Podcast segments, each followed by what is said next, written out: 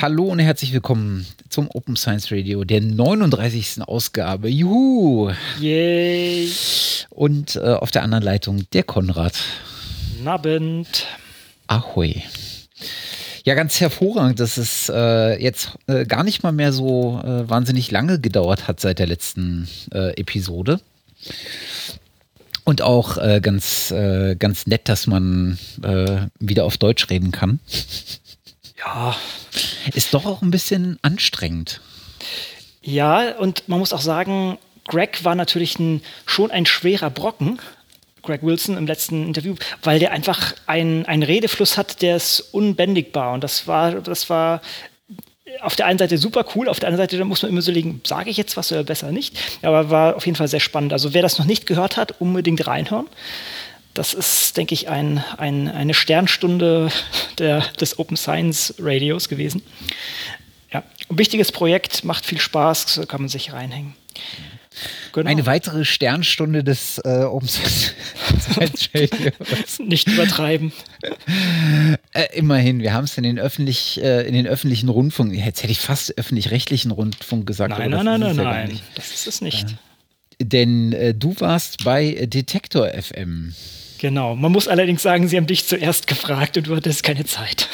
ich, ich stand weiter oben auf der Webseite wahrscheinlich. Das kann sein. Ja, also es gab eine Anfrage von Detektor FM zu Sci-Hub.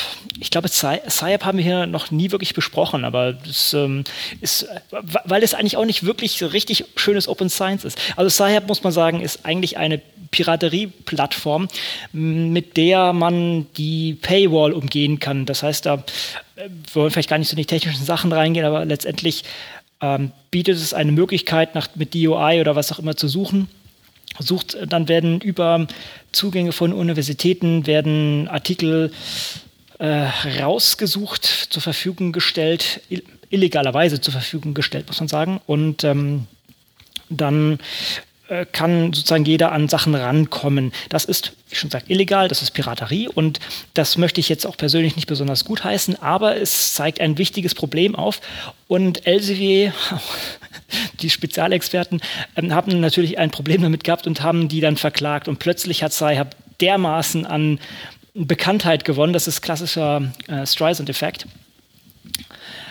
Ja, auf jeden Fall äh, poppen jetzt überall im englischsprachigen als auch im deutschsprachigen Medien gab, gab es jetzt äh, Berichte, Artikel und halt auch ein Interview auf Detektor FM mit mir dazu das war mal interessant für mich. Äh, so hier im Podcasten kann man sich dann kann man doch nochmal zurückrudern, kann sich äh, vielleicht nochmal äh, aufrappeln und nochmal ein paar Sachen korrigieren. Im Radio kann man das nicht mehr. Ich habe deshalb nochmal dazu ein bisschen was geblockt, ein paar Sachen, die ich ähm, vielleicht sogar anders dargestellt hätte. Aber gut, auch, auch dieser Blogpost ist, dann, Blogpost ist dann irgendwann so lang geworden, dass ich dann auch jetzt nicht alles reingetan habe. Aber letztendlich so die Kernaussage ist, äh, Sayab ist von der Seite gut, dass es sozusagen den Finger in der Wunde liegt und jetzt auch in den, ähm, jetzt eigentlich indirekt dafür sorgt, dass mehr Leute das Problem auch sehen, dass wir als Wissenschaftler ja, sagen wir mal, Inhalte generieren, die dann an Privatunternehmen abgegeben werden und dann oh,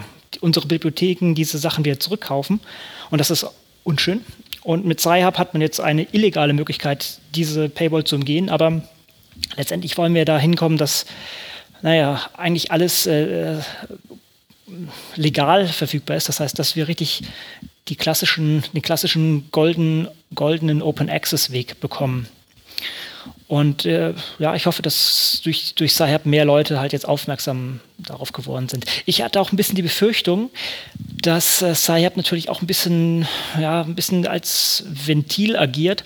Soll heißen, dass wenn die Leute jetzt darüber an die Publikation kommen, dass sie sich nicht mehr so für Open Access einsetzen, aber ich, ich, ich bin da immer noch frohen Mutes, dass sich das dann doch äh, mehr in Richtung Open Access ähm, hinwendet, dass mehr Leute das Problem sehen. Hm. Naja, gut. Finde ich übrigens so ein, einer der, der Money Quotes, äh, dein, äh, äh, de, deine Einschätzung, dass das Sci-Hub so ein bisschen den notwendige, die notwendige Wut äh, auf das äh, tradierte System äh, wegnimmt, was ich äh, sehr treffend fand. Ne? Also ja.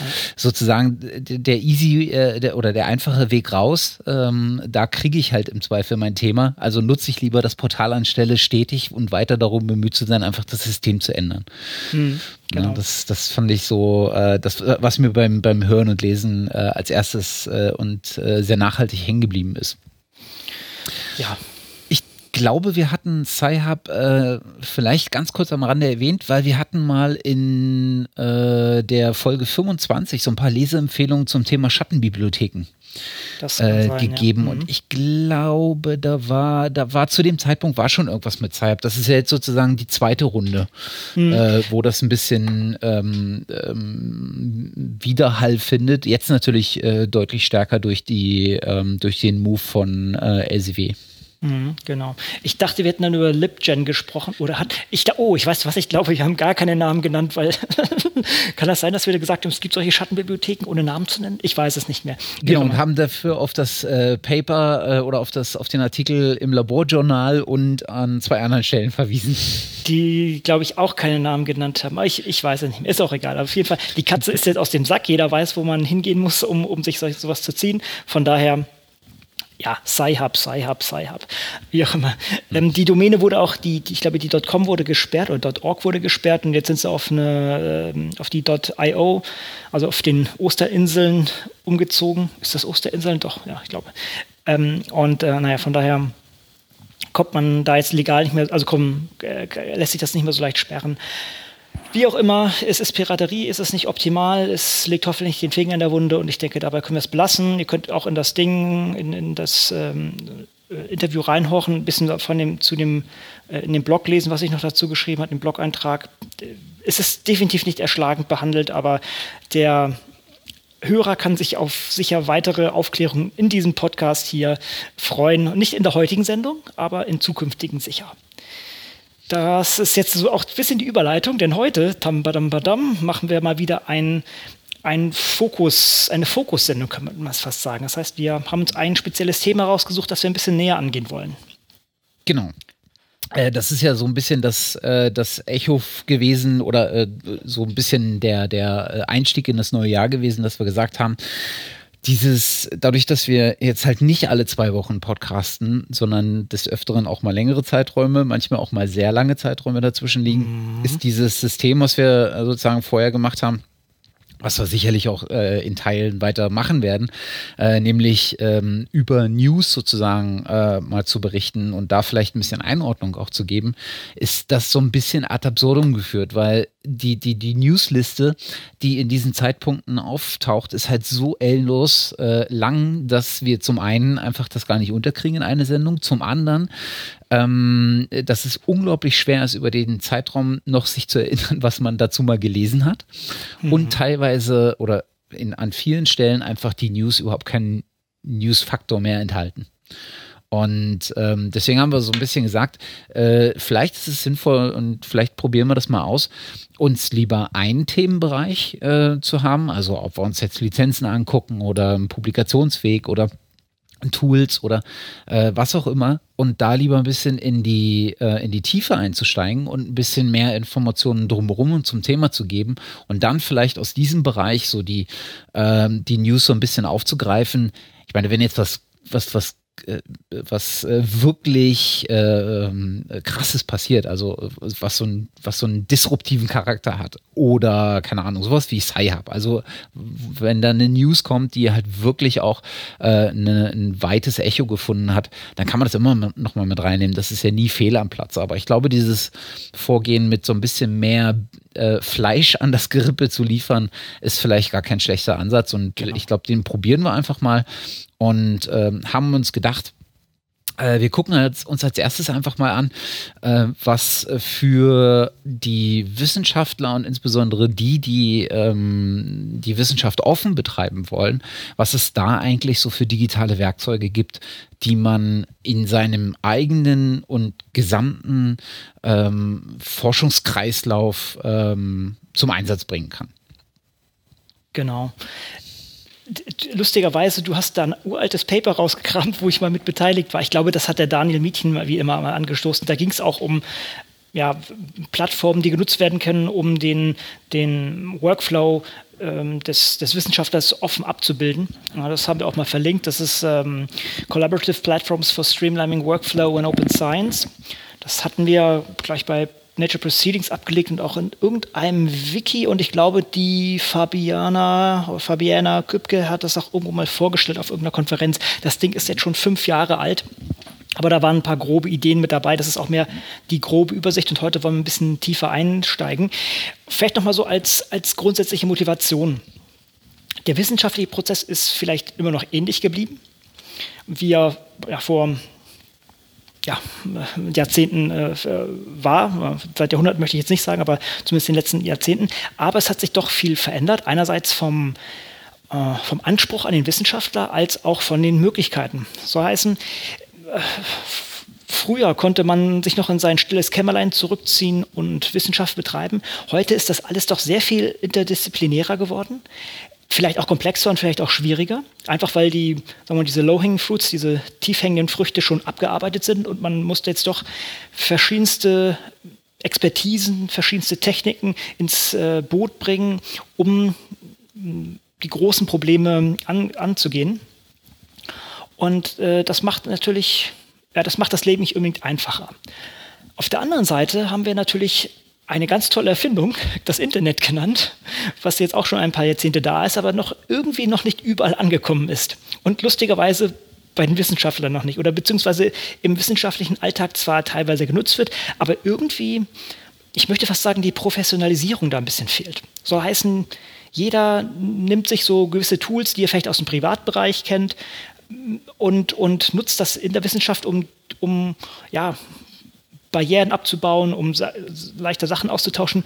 Ganz einfache proprietäre Beispiele, also nicht offene Beispiele, sind, man nutzt Skype, um mit seinem Kollegen in in den USA oder in anderen Ländern zu kommunizieren, oder man nutzt Dropbox, um Dateien auszutauschen, weil man einfach jetzt irgendwie ein paar Gigabyte nicht einfach an eine E-Mail dranhängen kann. Und das sind alles so Beispiele, wo, wo ich manchmal sagen muss, es ist doch irgendwie peinlich eigentlich müsste doch irgendwie meine Universität oder meine, mm, irgendwie meine Forschungsinfrastruktur diese Möglichkeiten bereitstellen. Das ist allerdings momentan nicht wirklich der Fall, beziehungsweise noch, ja, es ist noch sehr im Wachsen momentan. Und wir wollen so ein bisschen jetzt den Überblick in diese Richtung geben. Und wir haben uns nicht nur auf wissenschaftsspezifische Tools dabei beschränkt, sondern auch Sachen, die ebenso zurechtgebogen werden. Aber es gibt jetzt nichts, ja, vielleicht sollte ich das einschränken. Es gibt, äh, es, ja, ich sage es mal so, es gibt nichts, was das jetzt alles in einem Go erschlägt. Also nicht eine, eine Plattform, zu der man hingehen kann und die alle diese Fragen oder diese, alle diese Aufgaben wahrnimmt. Deshalb haben wir einfach mal verschiedene Sachen zusammengetragen, äh, die wir sinnvoll halten und ähm, ja, die man sich zusammenbauen oder mit denen man sich dann so ein Workflow zusammenbauen kann. Hm. Also ich glaube, ich glaube, da äh, darum geht's halt. Du hast ja ähm, bei, bei so einem, um mal in der analogen, äh, bei dem analogen Bild eines Werkzeugs zu bleiben, du hast ja ähm, auch in, in dieser analogen Welt für einen bestimmten Einsatzzweck unendlich viele verschiedene Werkzeuge, die im Groben und Ganzen dasselbe machen, aber auf unterschiedliche Arten und Weisen oder in unterschiedlicher Verpackung aussehen und wie auch immer. Ne? Und aus diesem, aus diesem Set von äh, einer Reihe von Werkzeugen sucht sich halt in, in der Regel derjenige, der äh, etwas zu tun hat, das Passende aus. Und das wählst du halt eigentlich danach aus, wie am Ende das Ergebnis aussehen soll. Mhm, genau. Oder was es dich kostet. Mitunter auch, ganz genau. Also nicht nur finanziell, sondern auch Op Opportunitätskosten. Ne? Mhm. Alles, äh, genau, alle Zeit und derartige Späße. Warum ich übrigens ja. äh, mhm. das, das, alte das alte Paper rausgewühlt habe, mhm. ist ähm, äh, bei dem, bei so ein bisschen dem, sich mal Gedanken darüber machen, wie wir diese, äh, diese Folge hier aufziehen, mhm. äh, habe ich halt so überlegt, was sind eigentlich so die Schritte? Und mhm. äh, dann fiel mir dein Paper ein und ich wusste gar nicht, dass es von 2011 war und habe da reingeguckt und dachte mir so, ach, guck an.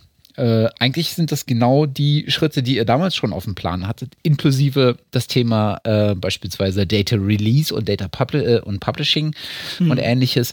Na, und im Prinzip hat sich daran auch nichts geändert. Insofern äh, habe ich das einfach nochmal mit verlinkt. Genau. Ich muss sagen, dieses Paper ist, ist, ist, ist sehr konzeptionell. Ne? Das ist, da mhm. gehen wir eben nicht so in die Tiefe. Und jetzt machen wir vielleicht hier die, äh, die, den Lückenschluss nicht ganz, denn das, was wir jetzt machen, das ist vielleicht doch eine, mh, mm, eine Sache, die relativ schnell verwelken wird. Währenddessen dieses Konzept, dieses konzeptuelle Paper, ganz klar, wie du sagst, so die verschiedenen Schritte, was mache ich als Wissenschaftler, ja, welche, welche, welche äh, Milestones, oder na, Milestones ist hier falsch, welche Station muss ich abklappern, um von einer Idee zu einem Ergebnis zu kommen oder zu einer Publikation zu kommen. Und genau das versuchen wir jetzt mal sozusagen zu implementieren. Das heißt, wir haben unser, unseren, was wir machen wollen und jetzt tauchen wir mal ein, wie wir das Ganze machen können. Genau. Ja. Und dann so. können wir vielleicht äh, zum, äh, zum ersten Schritt kommen und äh, schauen uns mal so an, was es für die, ähm, ich nenne es mal Vorbereitungsphase, für die Planungsphase von, äh, von wissenschaftlichen Projekten gibt und was sich dann, weil das ist oftmals ähm, etwas, was sich dann nach hinten durchzieht, was es dann auch während des Projektes so an Kommunikationstools äh, gibt. Und ich glaube, an der Stelle kommen, äh, kommen sehr, sehr viele kommen sehr, sehr viele kleinere Tools, ähm, die nicht wissenschaftsspezifisch sind, äh, sondern eher so projektorientiert oder, oder prozessorientiert äh, sind ähm, ins, ins Rennen. Und äh, dennoch, ähm, zumindest seit relativ kurzer Zeit, ähm, ein äh, Tool, was sich formell diesem äh, Schritt widmet oder diesem, diesem Bereich, äh, was ich super spannend finde. Ja, du sprichst von dem Journal Research Ideas and Outcomes. Genau. Also Rio, Rio Journal. Das hatten wir auch schon erwähnt. Mhm. Das, das ähm, ist letztendlich das, wie sagt man das, wie sagt man das Gedankenkind? Wie sagt man denn dazu? Oh Mann, es fängt schon an. Ähm, auf jeden Fall ist, ist, ist das eines der Ideen von von Daniel Mietchen und anderen Leuten, die sich äh, schon lange in der Open Science Szene bewegen und da sehr aktiv sind. Und Daniel hat schon seit langem immer wieder gesagt, okay, wie wäre es denn auch, wenn wir unsere Anträge und solche Sachen online stellen und das diskutieren. Und das ist mit diesem Journal getan, denn ist Journal zu nennen, ist schon fast etwas konservativ, beziehungsweise es bohrt die, die äh, Bezeichnung Journal sehr auf, denn auch hier kann man schon sozusagen Planung machen man kann die Anträge reinschmeißen und äh, ist somit als Planungswerkzeug auch anzusehen. Also was ich jetzt super finde, wir hatten ja darüber berichtet, als das Ganze ähm, noch vor Start, noch in der Submission-Phase war, äh, wo man also schon, äh, schon äh, Paper-Ideen einreichen konnte, aber es gab noch nichts, ähm, wo man mal sich dran langhangeln konnte. Also es war noch keiner Artikel veröffentlicht.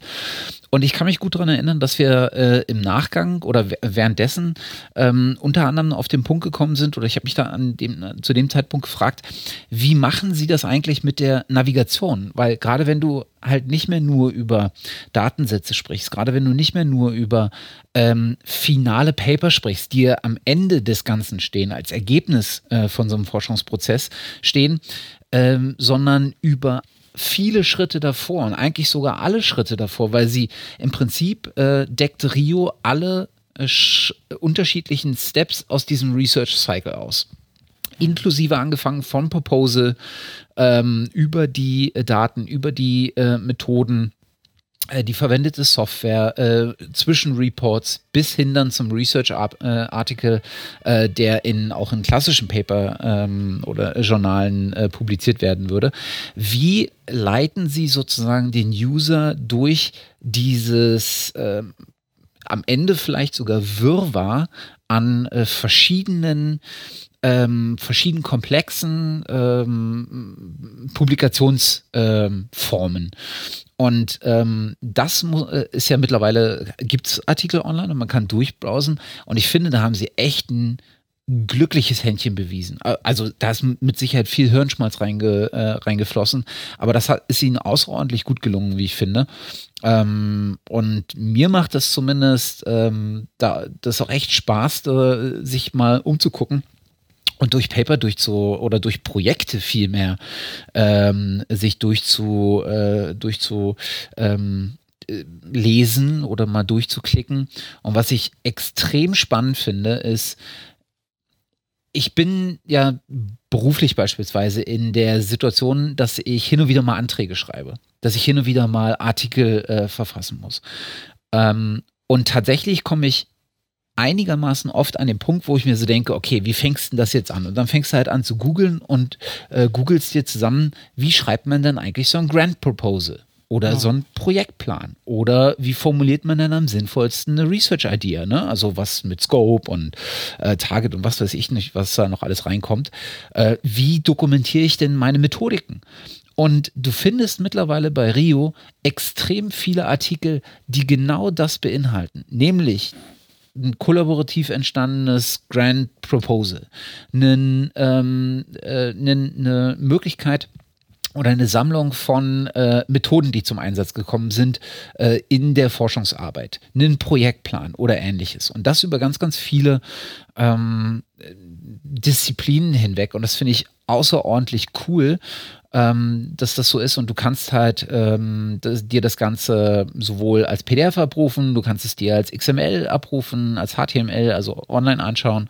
Und sie arbeiten ähm, nicht nur mit, äh, mit so einer hierarchischen Ordnung, also dass du über, über die Disziplinen filtern kannst oder über äh, Keywords oder über Suchbegriffe, sondern sie arbeiten auch noch mit so einem äh, Icon-System, was sich sozusagen so ein bisschen auf, äh, auch visuell durchleitet. Und also alles in allem finde ich, ähm, ist dieser Ansatz, den sie da gefahren haben und wie sie es verpackt haben, ähm, schon ziemlich gut gelungen. Mhm. Genau, man, man, hat diese Filter an der linken Seite, wenn man das aufmacht und kann da sozusagen die Suche einschränken oder das, was gezeigt wird, einschränken.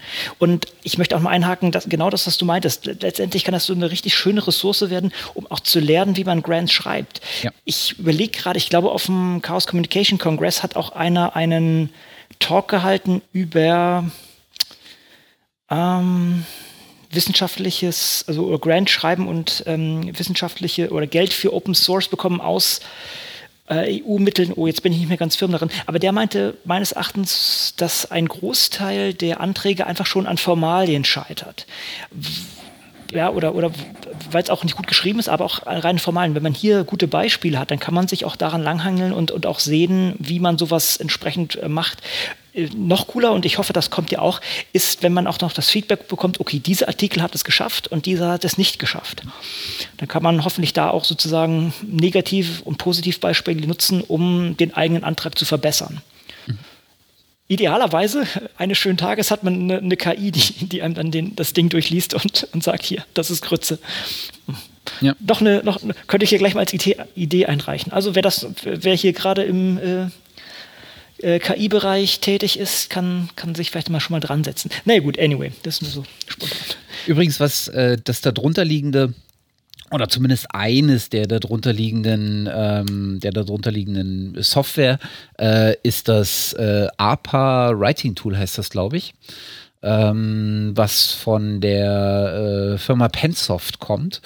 Und was ich finde, äh, bei Rio einen ganz vorzüglichen äh, Einsatz findet. Also es ist echt super umgesetzt. das ist, denke ich, definitiv was, was man zur modernen Infrastruktur damit zuzählen kann und auch, wie schon gesagt, was, was auch konzeptionell sehr viel ändert, weil man plötzlich den gesamten Workflow auch abbilden kann. Gut. Genau.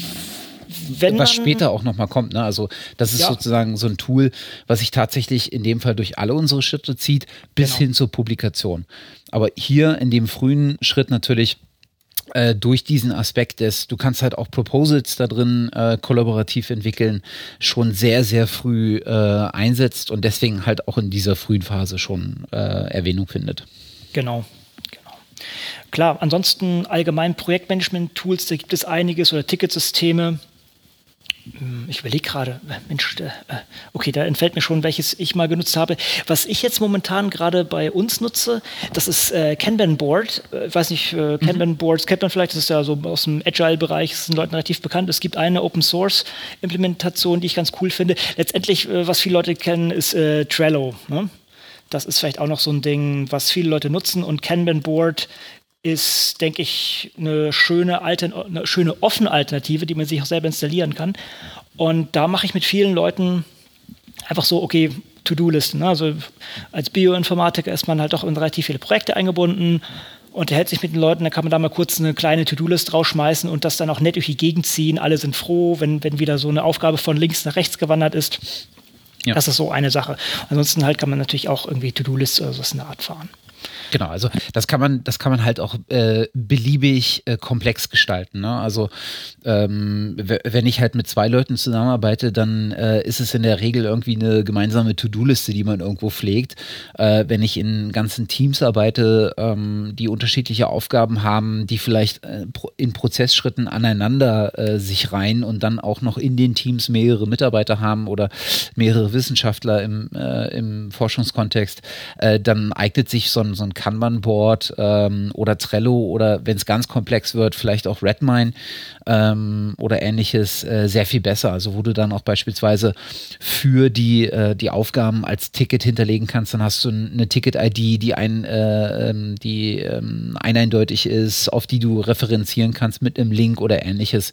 Ähm, also da bestimmt tatsächlich sehr, sehr viel der Komplexitätsgrad, glaube ich, auch die, äh, die Wahl der Tools ähm, weil am Ende ist halt immer die Gefahr, und ich glaube, das ist auch das, die Gefahr in diesem, in diesem äh, wissenschaftlichen Bereich, dass die Pflege der Tools dir sozusagen mehr Arbeit macht, als sie dir ähm, Zugewinne an Effektivität bringt. Ne, und das soll es ja genau nicht sein. Genau. Redmine war das, wonach ich gesucht hatte. Das habe ich früher genutzt. Da kann man auch wirklich dann auch so Milestones definieren und alle solche Sachen. Genau. Kann man auch, wenn man möchte und muss, irgendwie noch Zeit, äh, Zeit tracken und alle solche Sachen. Genau. genau, das, ist, das ist sozusagen das, der, der große Rundumschlag dann. Was im Übrigen ja. ähm, für den Anwendungszweck eine von äh, interdisziplinären ähm, Forschungsprojekten und gerade Forschungsprojekten im Bereich Drittmittelforschung, also in der Zusammenarbeit mit Unternehmen, ähm, durchaus nützliches Tool ist, weil die natürlich in Forschungsprojekten auch äh, Zeitnachweis äh, und Zeitaufschreibung haben müssen in der Regel, weil sie äh, die Leistungen äh, nachweisen müssen. Mhm. Ja, und dann kommt sowas halt schon ähm, schon oftmals als äh, Feature daher, was man äh, da mit bedienen möchte oder muss. Mhm. Na ja, gut, das hatte ich bisher noch nicht so in der Art. Okay, ja, was natürlich auch mal so ein Ding ist, das würde ich auch so Vorbereitung, Planung, aber auch Kommunikation äh, sagen. Ich habe es am Anfang genannt, äh, wir müssen uns mit anderen Leuten unterhalten, die nicht immer am gleichen Ort sitzen wie wir. Klar, man kann zum Telefon greifen, aber manchmal möchte, dann, möchte man dann auch was zeigen. Gut, dann gibt es klassisch Sachen wie ähm, Skype, Google Hangouts wird auch häufig benutzt. Mumble habe ich, muss ich ganz ehrlich sagen, in meiner Umgebung leider noch nicht unterbringen können. Mumble wäre eine schöne Open-Source-Lösung oder irgendwas äh, ZIP-basiertes natürlich in der Art.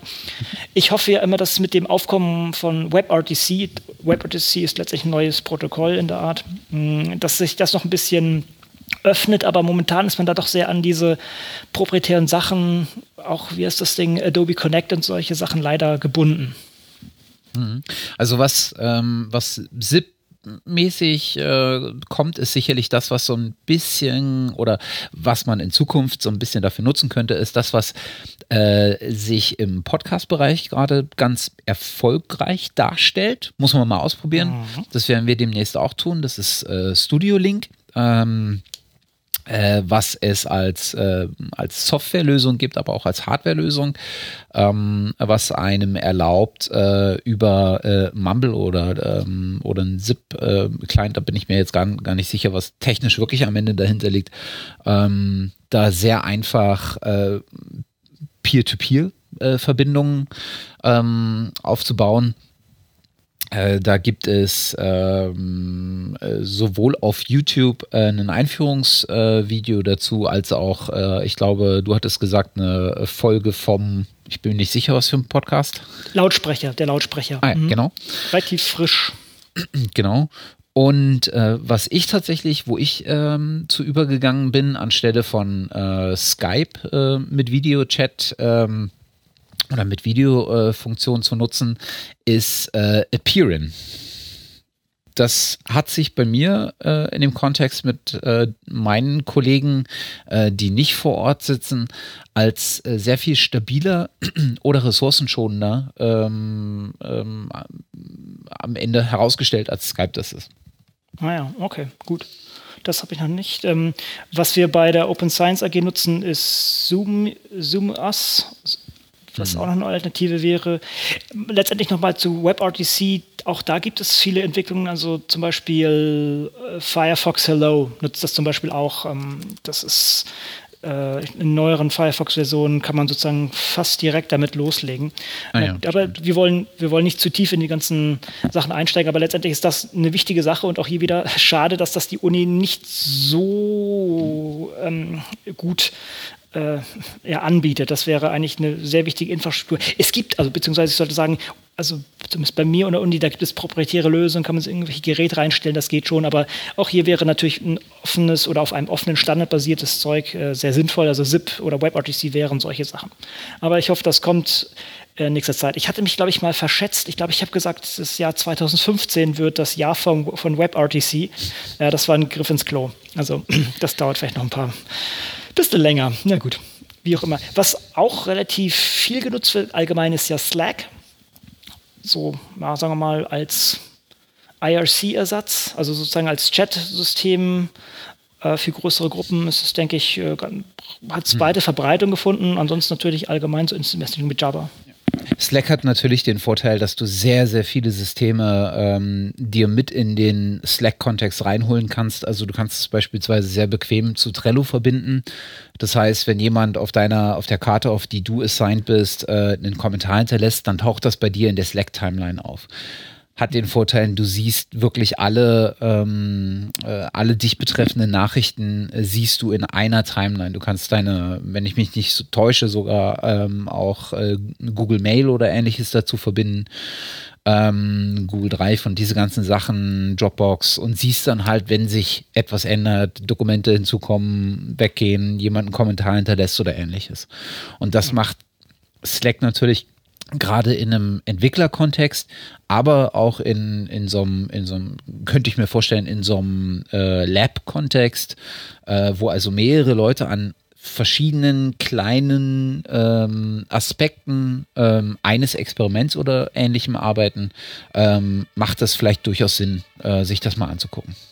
Mhm. Also ich habe das mal kürzlich jetzt in einer Gruppe angeregt und wir nutzen das auch gerade so ein bisschen. Ähm, ich bin noch nicht ganz überzeugt, ob es für uns sinnvoll ist, aber ich denke, in vielen Umgebungen macht es, äh, tut es das. Also wir haben so einen Kanal, das sind so verschiedene Channels, nennt man das, äh, so für Paper und solche Sachen, das ist vielleicht gar nicht schlecht. Und auch mhm. äh, GitHub, GitHub kann man zum Beispiel auch einbinden, ne? das ist genau. auch relativ wichtig. Ja. Ist aber Let äh, kein äh, ist kein Open äh, hat Nein. kein Open Modell, sondern ist tatsächlich äh, proprietär mit einem äh, Pricing Modell dahinter, ne? Genau. Okay. Genau. Ich glaube, es gibt da mittlerweile auch Clones und dieses Matrix.org, glaube ich, das war auch noch sowas in der Art. Habe ich allerdings nicht ausreichend getestet. Muss mal nachschauen auf matrix.org. Ja, genau, das ist mitunter ein ähm, Ding. Ich meine, vielleicht mal auf die, ähm, auf die Motivation zurückzukommen. Sagt man, okay, hm, das kann man doch eigentlich per E-Mail machen. Jein, nicht wirklich das Problem ist, und das kennt vielleicht jeder, irgendwie, man hat irgendwie eine Kommunikation mit vier Leuten, dann antwortet einer auf die E-Mail, dann muss man sagen, ach, wir nehmen noch den mit dazu, dann postet man dem erstmal die ganzen alten Mails und solche Sachen. Das wird sehr schnell unübersichtlich. Und mit Slack hat man halt einfach so eine, so eine saubere Timeline, wo jeder was reinschreiben kann. Ähm, und äh, wie schon gesagt auch diese Services mit einbinden kann. Letztendlich ist es ein bisschen so die Idee, wie die Google Wave mal ursprünglich adressieren wollte, so in etwa. Ne? Mhm. Jetzt, jetzt Apache Wave mittlerweile, aber ich glaube, es nutzt eh keiner, oder? Keine Ahnung. Ich habe keine Ahnung, ehrlich gesagt. ich fand das damals schon suspekt. Es war sehr gehypt und ist dann halt auch wirklich tief gefallen, obwohl das Konzept ganz cool ist eigentlich.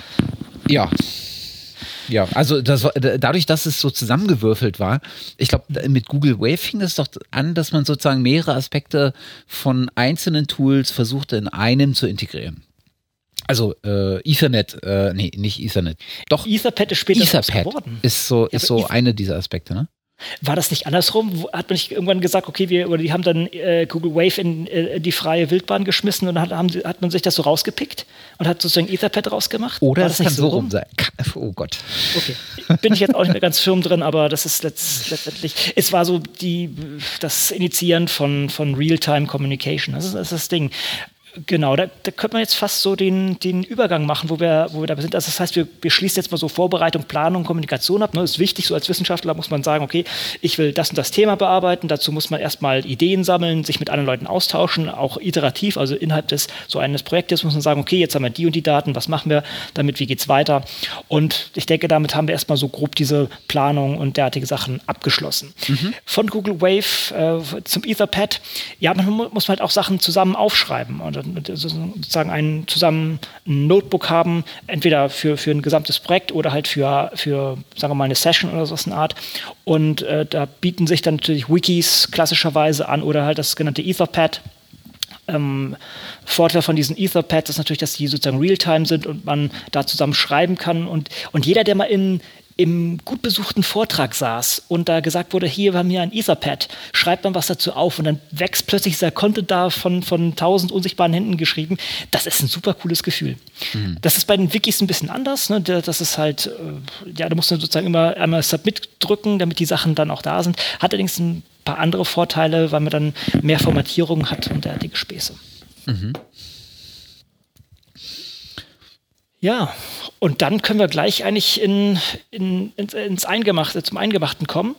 Denn es gibt auch wirklich sozusagen Collabora Collaboration-Plattforms, also Kooperationsplattformen, die wirklich ausschließlich für die Wissenschaft gemacht sind. Und das ist vielleicht das, äh, ähm, worauf wir uns jetzt besonders einlassen wollen, also Open Science Framework. Das ist eins von den Sachen. Das gibt es jetzt schon eine ganze Weile und wir hatten auch schon in einigen Folgen darüber gesprochen. Genau. Also die Frage ist halt, äh, die, die man, ähm, die an dem Punkt kommt oder in diesem Bereich kommt, ist, ähm, was will man eigentlich alles machen? Also wenn wir von jetzt in der, in der die Vorbereitungsphase durchlaufen haben und die Planungsphase und sozusagen in die tatsächliche Arbeitsphase eines, eines wissenschaftlichen Projektes eintreten. Dann will man ja verschiedene Dinge machen. Man will zum einen äh, das, das, das Wissen, äh, was man erlangt hat, irgendwo speichern man will äh, und es nachvollziehbar machen. Man will die, ähm, man will die äh, Ergebnisse äh, irgendwo speichern, also das, was man erhebt oder analysiert. Äh, man will die Daten dazu irgendwo speichern und man will im Zweifel auch ähm, so ein bisschen metadatenartig festhalten, was hat man eigentlich ähm, mit Daten ähm, gemacht, wenn man sie auswertet. Was hat man benutzt, wie hat man es gemacht, ähm, wenn man, äh, wenn es um Experimente geht, und das hat man ja auch schon ein paar Mal hier. Ähm, wie hat man Experimente durchgeführt, was hat man alles benutzt, in welcher Reihenfolge und so weiter und so fort. Bis hin zu dem Punkt, dass man in aller Regel mit mehreren Leuten, äh, weil man ja selten äh, alleine auf einem Projekt sitzt, ähm, all diese Dinge miteinander in Verbindung bringen muss und ähm, zur Auswertung bringen muss, um final dann äh, letztendlich in einem, in einem Paper äh, das Ganze abzubilden. Und da bietet ähm, sowas wie das Open Science Framework natürlich den Ansatz, vieles oder viele von diesen Dingen abdecken zu wollen. Mhm. Und wir hatten es ja auch schon ein paar Mal hier ähm, erwähnt. Ich glaube, das, äh, das Projekt ist jetzt auch schon zwei Jahre alt, wenn mich nicht alles täuscht. Also das haben wir von relativ früh an äh, auch schon äh, begleitet, immer mal wieder. Ähm, das äh, ist ein Projekt vom Center for Open Science ähm, und ist sozusagen von Anfang an gedacht als Open Source Plattform, die genau das äh, ermöglicht, das kollaborative Arbeiten an äh, Forschungs- oder an wissenschaftlichen Projekten. Genau, dass man da den, diesen Workflow eigentlich gänzlich abbilden kann und dass da auf die Wünsche und Bedürfnisse von Wissenschaftlern eingegangen wird. Mittlerweile haben sie auch noch viele andere Services mit eingebunden, die wir auch schon erwähnt haben oder die wir noch erwähnen werden. So Sachen wie GitHub zum Beispiel oder Dropbox äh, kann man entsprechend einbinden und äh, damit sozusagen diesen Workflow anreichern oder ausbauen. Und das ist eigentlich eine sehr gute Idee, denn viele haben halt schon für bestimmte Teilaspekte Lösungen gefunden, sei es für Source Code, zum Beispiel GitHub. Und äh, dann kann man darauf aufbauen und das in, in Open Science Framework einbinden. Mhm. Wir haben vor der Sendung mal kurz geschaut, also es ist mittlerweile Open Source, das äh, ist es jetzt schon eine ganze Weile, das hatten wir auch, glaube ich, schon mal erwähnt. von der Installation her würden wir erstmal sagen, es ist jetzt äh, nicht einfach nur einmal Klick und fertig. Es äh, bedarf schon mehrerer Sachen und wir sind uns auch nicht ganz sicher, worin es genau implementiert ist. Es ist teilweise Python, ein bisschen Java, ein bisschen, äh, bisschen JavaScript auch noch dabei. Ich habe es noch nicht aufgesetzt. Ich kann mir vorstellen, dass wir es mal hier intern in der Uni aufsetzen, um es mal zu testen. Aber es ist jetzt nicht, nicht ganz ohne, befürchte ich. Idealerweise wäre natürlich sowas, wenn sowas die, die Uni machen würde.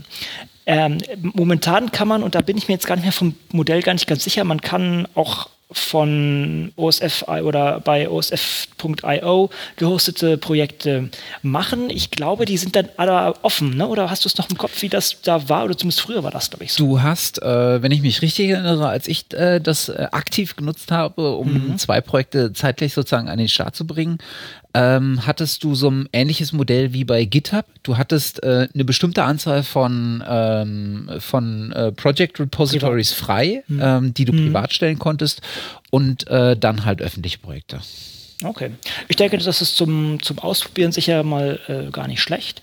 Und wenn man möchte, kann man das natürlich selber hosten. Ich, hier möchte ich auch wieder an Unis appellieren, wie schon gesagt, eigentlich an die Rechenzentren von Unis, dass die sowas mal installieren und, und das eigentlich anbieten. Also das äh, sieht für mich sehr interessant aus. Und eben, weil es auch genau auf Wissenschaftler zugeschnitten ist, kann das sicher viele Sachen äh, erschlagen.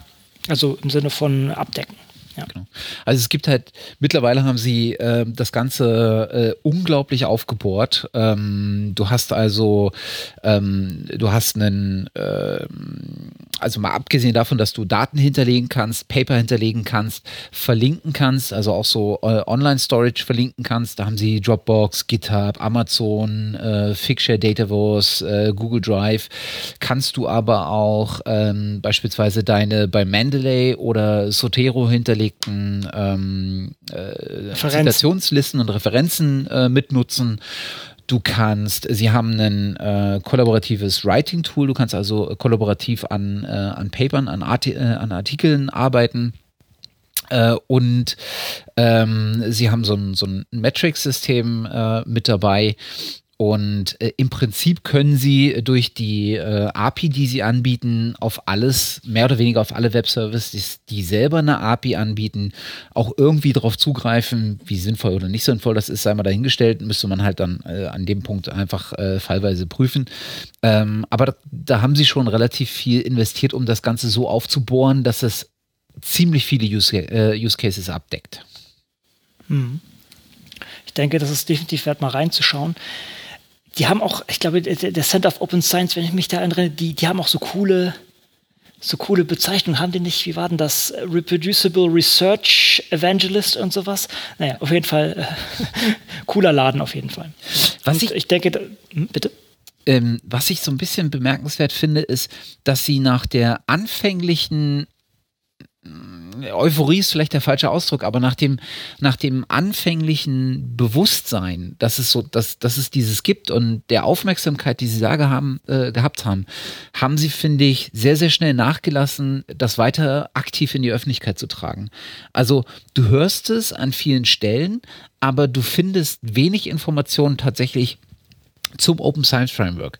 Also äh, sie haben tatsächlich wenig, ähm, wenig Öffentlichkeitsarbeit im, im, im blanksten Sinne. Und das, das finde ich so ein bisschen schade, weil eigentlich ist das ein ziemlich cooles Projekt, äh, gerade auch weil es Open Source ist ähm, und äh, würde auch verdienen, dass, äh, dass viel mehr Leute ähm, sich das angucken können. Man müsste sozusagen permanent ähm, darauf hinweisen, wie es funktioniert, für was für Einsatzzwecke, für was für Projekte sich das eignet, äh, so, so Best Cases äh, oder Best Practice Cases mal darstellen. Und da gibt es auch genügend Material. Also da sind ja auch zig Projekte online, ähm, auch bekannte Projekte, aus denen dann Paper äh, stammen, die, die man auf Figshare ähm, schon gelesen hat oder ähnliches. Und das finde ich so ein bisschen schade. Ja, äh, ich denke, hm, also ich würde aber schon sagen, die sind schon häufiger in der Presse, weil dieses äh, Reproducibility Project, dieses Cancer Biology Reproducibility Project, ja. darauf basiert und da kommen doch mal immer wieder, so auch bei, keine Ahnung, bei Nature News und solchen Sachen, landen die mit drin. Und von daher haben sie vielleicht da doch sekundär schon ein bisschen PR äh, abbekommen. Mhm. Aber du hast recht, ich habe jetzt noch nirgendwo hier bei irgendwelchen wissenschaftlichen Seiten Werbung für, für, für die Sache gesehen da. Oder was auch immer man machen kann oder das in, in den sozialen Medien entsprechend ähm, äh, gepusht. Ja, ist, ist, ist richtig. Muss, muss, sozusagen die Community machen, also jeder, der damit arbeitet, also auch gerne bei uns mal hier so auf, äh, als Antwort auf unsere Podcast, gerne mal in den Kommentaren, wer damit arbeitet. Ein Erfahrungsbericht wäre sicher wünschenswert. Ich persönlich würde das gerne mal testen. Bei mir ist immer das Problem, das äh, vielleicht so ein kleiner Ausschwecker, ich mache halt relativ ähm, viele Sachen einfach auf meinem Unix-Server und habe da auch ein, ah, ich, folge so einer gewissen Mythologie, die, da gibt es ein schönes Paper dazu, A Quick Guide to Organized Computation Biology Projects, äh, ist auf PLOS Computation Biology ein, ein, Paper, und das ich mir ein bisschen angepasst habe, beziehungsweise wo ich eigentlich hinkonvergiert bin und dann irgendwann gesehen habe, oh, die haben mal drüber geschrieben und ich mache es relativ ähnlich. Und von diesem doch relativ gut arbeitenden Workflow, der dann halt noch mit Git und derartigen Sachen ähm, läuft, dahin zu wechseln, da, da, bin ich noch nicht ganz sicher, ob ich das machen kann. Das, da müsste ich erstmal Zeit rein investieren, aber ich denke, das wäre die Sache wert. Was für mich halt wichtig wäre, ist, wie kann ich große Datenmengen ablegen? Und da ist wahrscheinlich, oder da, da Open Science Framework auch Sachen wie ähm, Amazon S3 Storage, also das letztendlich sozusagen Cloud Storage äh, Interaktion anbietet, wäre das wahrscheinlich eine Möglichkeit. Da müsste ich aber erstmal schauen. Das wäre schon ein relativ starker Einschnitt in mein momentanes Arbeiten. Aber es, es, wäre von der Seite gut, weil ich dann halt doch noch mehr die, die andere Seite mit einbinden kann. Ne? Ich als Bioinformatiker mache sozusagen viel Datenanalyse für Leute, die im Wet Lab arbeiten, die dann wieder Experimente machen, mit denen man wieder zurückkommt und dann wieder interagieren muss. Und wenn das alles in einem in einer Oberfläche wäre, wo Leute rankommen, dann wäre das natürlich schön. Ich hatte das mal erwähnt, ich mache zum Beispiel meine Dokumentation, mache ich dann mit ähm, Emacs Orgmog oder Markdown und ähm, mache so meine Notizen für mich, aber da kommt der andere nicht dran. Das heißt, das ist doch sehr, das ist eine Einbahnstraße. Und mit dem Open Science Framework könnte man das vielleicht schöner abbilden und auch beiden Parteien oder allen involvierten Parteien noch besser zugänglich machen. Mhm das, was dem Open Science Framework sehr deutlich fehlt, ist, ähm, finde ich genau das, nämlich diese ähm, Lab-Komponente. Ähm, mhm. Insbesondere, wenn es darum geht, ähm, den, den Workflow, den man nun mal im, im Umgang mit Daten, in, mit der, in der Erhebung von Daten und besonders in der Analyse von Daten und Auswertung von Daten ähm, hat, den anständig abzubilden. Und das ist so ein bisschen äh, der, ähm, der Auftrag oder das, das, die, das hehre Ziel ähm, der, der Tools, die wir uns äh, im nächsten Schritt angucken wollen. Nämlich diese ganze, ähm, dieses ganze Konglomerat an ähm, Lab Notebook äh, Plattformen. Und da gibt es mittlerweile auch eine ganze ähm, Reihe. Oder einige. Mhm als ähm, erstes, und ich glaube, das haben wir als äh, letztes erwähnt in einer der beiden letzten Folgen. Nicht in der mit Greg Wilson, sondern eine, einer der beiden äh, letzten regulären Folgen. Äh, ist die ähm, ist die Webseite oder die, der, das äh, Notebook äh, SignNote ähm, hat auch so ein bisschen mehr Öffentlichkeit äh, eingeheimst, ähm, als äh, das für solche Angebote wahrscheinlich ähm, üblich ist, weil die haben sich äh, ein Stückchen weit über Kickstarter äh, versucht zu finanzieren. Mhm, genau. Äh, sie haben, äh, das Ganze ist, ähm, ist ein, ein Projekt, was initiiert wurde von einem Unternehmen, was sich Biosystemiker nennt. Ähm, ich glaube, die machen ähm, so Bioinformatik-Software im weitesten Sinne. Ja, so, so, ganz habe ich es mir nicht angeguckt, äh, aber ich glaube, das, ähm, ja, das kann man, kann man als Laie so, verfa so verfassen. Die machen Software Development tatsächlich im, im mm, Bereich Life ja. Sciences. Ja, genau. Und ähm, die haben das Ganze angestoßen und wurden relativ früh, ähm, haben relativ früh äh, durchaus bekannte Partner gefunden. Äh, unter anderem die Max-Planck-Gesellschaft hat sich da ähm, mit engagiert. Äh, das Oxford Genomics Center ähm, und äh, noch einige andere. Und zusätzlich zu dem, was sie äh, von, von diesen Partnern bekommen haben, haben sie halt so eine Kickstarter-Kampagne gelauncht, um ihren Webservice ähm, an den Start zu bringen. Und äh, diese Kickstarter-Kampagne war ähm, erfolgreich im Sinne, dass sie einfach ihre ähm, Finanzierung komplementieren konnten. Ne? Also ich glaube, da kamen 13.000 Dollar oder ähnliches zusammen.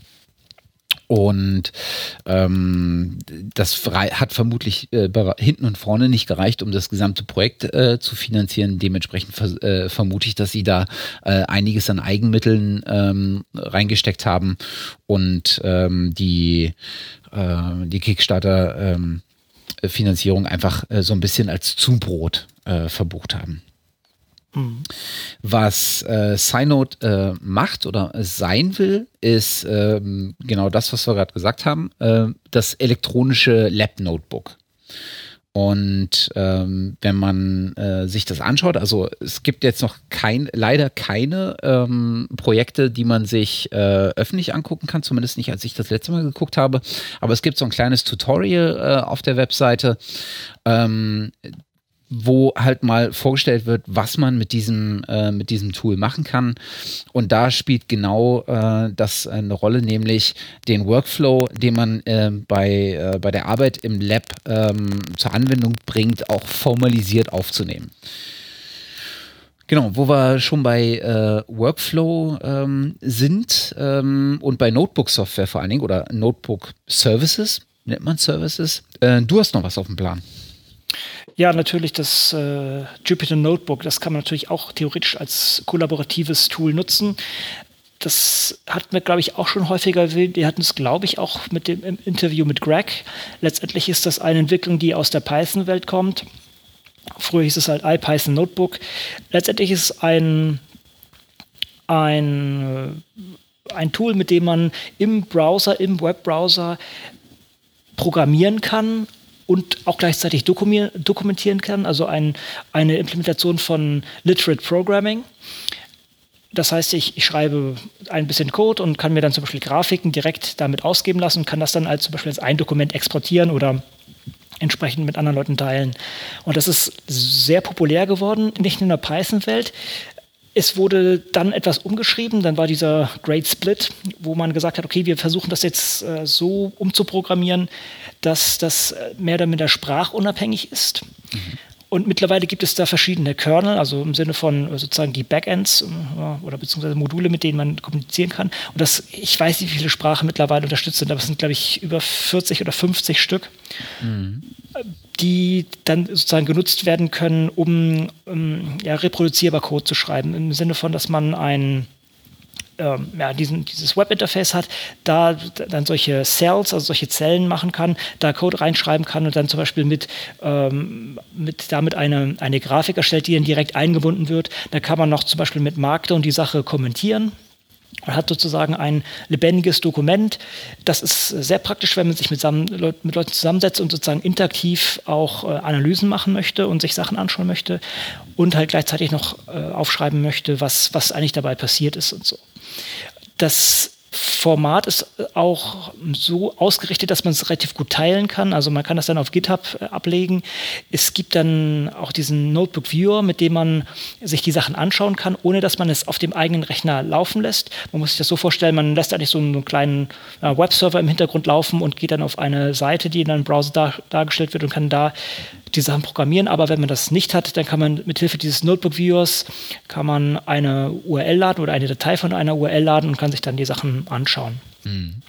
Das ist jetzt äh, schon mal ganz nett und das äh, denke ich hat auch sehr viel gebracht in der in der Szene. Es gibt dann noch äh, Jupyter Hub, wo man letztendlich so eine geteilte Plattform hat, wo man verschiedene Notebooks fahren kann und wo man das sozusagen nicht auf einem eigenen Rechner laufen lassen muss, sondern sozusagen eine Serverinstanz hat, mit der man sich dann ähm, die, die dann für verschiedene Leute läuft. Das ist sehr cool. Ich muss sagen, ich habe es am Anfang mal getestet, als es rauskam, als es noch iPython Notebook war.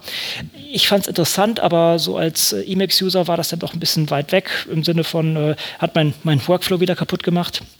Ich habe dann, als ich vor einer Weile Praktikanten hatte, mit denen ein bisschen so programmieren und derartige Sachen geübt habe, habe ich es wieder rausgekramt und die waren hellauf begeistert davon. Und das hat mich dann motiviert, auch nochmal drauf zu schauen. Und ich nutze es jetzt für einige Projekte, zumindest für einige Teilaspekte, um das abzudecken und um äh, relativ schnell Interaktionen zu schaffen und mit ähm, Leuten dann zusammen drauf zu schauen. Hm. Das, äh, das Kollaborative ist dann aber tatsächlich ähm, das äh, Sharing, dass sozusagen mehrere Leute sich das anschauen können. Ähm, weil das, die Programmierung dahinter wird nicht kollaborativ gemacht. Nein, genau. Das ist, ich denke, das könnte vielleicht noch kommen, aber das ist momentan nicht der Plan. Das Kollaborative ist folgendes, dass ich halt den Code auf äh, GitHub oder anderen Plattformen entsprechend ablegen kann und dann jemand anderes das entsprechend auch wiederziehen kann und, äh, und verändern okay. kann. Also keine Realtime-Kollaboration, wo du sozusagen siehst, wie sowas wächst. Äh, du könntest es halt äh, tatsächlich in, in iterativen Arbeitsschritten dann kollaborativ weiterentwickeln, dass jemand mhm. dazu beiträgt, das verbessert oder ähnlich. Halt diese ja. klassischen GitHub-Mechanismen. Mhm. Ich bin gerade überlegen, ich habe das nicht getestet, aber theoretisch, wenn ich das auf meinem Webserver laufen lasse und zwei Leute auf das gleiche Dokument zugreifen, müsste das auch aus verschiedenen Clients veränderbar sein. Habe ich noch nie getestet. Hm. Das ist äh, vielleicht eine, eine, Möglichkeit. Wie schon gesagt, ich bin da nicht ausreichend ähm, tief drin. Ich denke, man kann da mehr machen. Wie schon gesagt, ich habe halt leider meinen, meinen relativ gut etablierten Workflow, der für mich sehr gut funktioniert und äh, deshalb ist so ein Umschwenken immer etwas mit, mit sagen wir, zumindest mit Zeit verbunden. Aber ich denke, es ist ein sehr schönes Tool und das äh, ist, hat auch sehr viel Momentum gerade. Also da ist auch eine Menge Geld. Äh, welche Stiftung hatten da was draufgeschmissen? Beleg gerade. Äh, ist das Shuttleworth? Na, bin mir nicht ganz sicher. Auf jeden Fall ging ja auch eine Menge Geld in die Entwicklung rein. Und das ist so eine Anlaufstelle für verschiedene Sprachen mittlerweile geworden. Also der, der Name auch Jupyter steht für Julia, Python, R. Also drei große Programmiersprachen oder Skript, sagen wir mal, drei Sprachen, die besonders in Data Science Umfeld äh, doch sehr populär sind. Aber mittlerweile gibt es das auch für sehr viele andere Sprachen und das ist eine, denke ich, besonders für Anfänger auch eine sehr schöne Art reinzukommen, aber halt auch für den Fortgeschrittenen, um die Sachen zu dokumentieren. Es, man muss halt immer gucken, wo macht es Sinn, wo macht es keinen Sinn. Klar, wenn man Libraries schreibt und solche Sachen, ist das nicht besonders sinnvoll. Man würde diese Libraries schreiben und dann innerhalb von dem Notebook nutzen, um gewisse Analysen zu machen, zum Beispiel. Hm. Okay so ein ähnliches äh, oder in die in die ähnliche Richtung äh, glaube ich, äh, weil da hört auch äh, sehr sehr schnell meine Expertise, äh, Expertise wieder auf, äh, ist das Projekt Synapse aus dem Sage Bionetworks. Ich muss ganz ehrlich sagen, ich glaube, Synapse geht mehr in Richtung Open Science Framework. Okay. Muss ich ganz ehrlich sagen. Ich ich hatte es vor einer Weile mal angeschaut, aber ich meine, ist es wirklich mehr so, ähm, mehr so als Data Backend beziehungsweise mit vielleicht Web-Oberfläche, ähm, worauf man zugreifen kann. Also würde mehr Open Science Framework äh, Konkurrenz sein oder Alternative sein, als dass es ins, ins äh, Jupyter Notebook äh, Richtung geht. Habe ich auch nicht genug Tiefe drin, würde ich mir auch ganz gerne nochmal anschauen. Wer da irgendwie mehr zu sagen kann, bitte immer her damit. Hm. Also was bei äh, Synapse ganz gut ist, die haben ein äh, sehr ausführliches äh, Getting Started Tutorial auf der Webseite, ähm, wo du sozusagen schrittweise durch das, ähm, durch durch das Tool geführt wirst äh, und dir erklärt wird, wie du halt ein Projekt aufsetzt und was du, wie du das Projekt befüllst äh, mit Wikis, Files, äh, Tabellen, was du ähm, benutzen kannst, um äh, es zu bearbeiten, nämlich Python äh, und R ähm, und welche, äh, welche Sharing-Settings du hast und sowas. Ähm, was mir auch hier wieder fehlt, ist so ein bisschen um durch, zu durchdringen, äh, was man eigentlich damit machen kann, äh, so ein bisschen wie so ein Beispielprojekt. Ich verstehe mhm. immer nicht so genau, warum die Leute, okay, ich verstehe es doch, weil das natürlich im Zweifel genau für die Leute äh, gemacht ist, die wissen, wie sie das zur Anwendung bringen. Aber wenn du überhaupt null Ahnung ähm, davon hast, ähm, dann ist es eigentlich finde ich immer ganz hilfreich, so ein Mini-Beispielprojekt zu sehen, äh, um schnell auf einen Blick zu erfassen, ähm, wie läuft das, wie funktioniert es und ist das was für mich? Mhm. Also ich meine zumindest, dass es das ist wahrscheinlich sogar etwas, was meiner Sache relativ nahe kommt, weil die halt ein relativ elaboriertes, äh, eine relativ äh, elaborierte API haben, sodass man da entsprechend mit verschiedenen Programmiersprachen rankommt, wie du selber sagtest, auch ähm, entsprechende Libraries parat haben. Ähm, und meines Erachtens haben die auch sowas ähnliches wie ähm, S3, also sozusagen ein, ein Datenspeicher, der dann über äh, eine REST API angesprochen werden kann. Aber ähm, du hast recht, dass wir, wobei die haben diese Case Studies hier sehe ich auf der Seite, aber ich befürchte, dass es auch leider nicht, äh, dass es nur sozusagen Überblick, was sie damit machen, nicht genau, wie sie das machen. Naja, auf jeden Fall wir, wir, verweisen erstmal dran, würde ich sagen. Und äh, wenn da jemand noch näher drauf, äh, mehr, mehr Informationen hat, wäre gerne offen. Ich glaube, es ist auch eine Sache, die ich mir nochmal anschauen sollte, um, um zu gucken, ob man das nutzen kann in, in, im, im, eigenen Fall, im eigenen Arbeitsfall. Sie haben zumindest das Konrad-Feature drin. Sie äh, unterstützen nämlich Command Line. Yay! ja, aber das, das wäre das wär, das wär wirklich interessant von der Seite her. Das, wie schon gesagt, ich organisiere meine, ich habe es äh, vorhin erwähnt, ich organisiere meine, meine Projekte halt in der Art, dass ich irgendwie ein Projektfolder habe, dann habe ich da meine, meine Daten, meine Analysen, meine Dokumentation und noch meine Programme. Und innerhalb der einzelnen Analysen habe ich, hab ich ein Run-Skript, ein, ein, ein Shell-Skript, das sozusagen die ganzen Analysen durchführt. Und das checke ich dann entsprechend in, in, in, in Git ein. Und letztendlich müsste das da entsprechend repliziert werden. Und ich denke, wenn man diese Daten entsprechend über eine API erstmal beziehen kann und lokal laufen lassen kann und dann die Ergebnisse auch wieder reinpushen kann, dann wäre das eine relativ interessante Sache. Mhm. Aber das ist dann doch vom Workflow doch, doch noch als, äh, ja, ausreichend anders, als dass man das relativ schnell implementieren kann. Aber das wäre von der Seite der Reproduzierbarkeit natürlich noch ein Stück äh, besser und man hat dann auch eine DOI, die man oder, oder zumindest ein Identifier, sagen wir es mal so, ein Identifier, mit dem man dann arbeiten kann, den man auch weiterreichen kann, ähm, wo man vielleicht auch über Permissions noch mehr Leute zu, ja, bestimmen kann, wer, wer was sehen kann oder wer was braucht. Also ich, ich kann mir das schon sehr interessant vorstellen. Das ist halt immer die Frage des Aufwandes. Mhm. Kann, kannst du noch mal was zum, äh, zum Kontext, zum fachlichen Kontext sagen? Meinem? Äh, nee, von, von Synapse. Ähm, also der Name, der mm, Name leitet ja, uns ja sozusagen schon in, in, die Fachrichtung, aber hat das tatsächlich ja, was mit Synapse zu tun?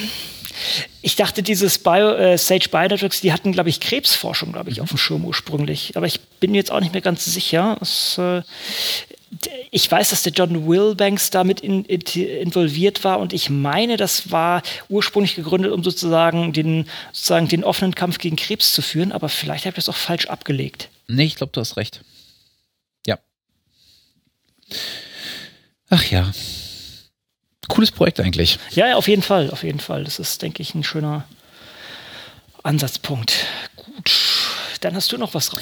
Jetzt weiß ich, woher ich das, äh, ähm, wo mir das kürzlich untergekommen ist. Und zwar, äh, du, kennst du diesen IBM-Computer, diesen Watson?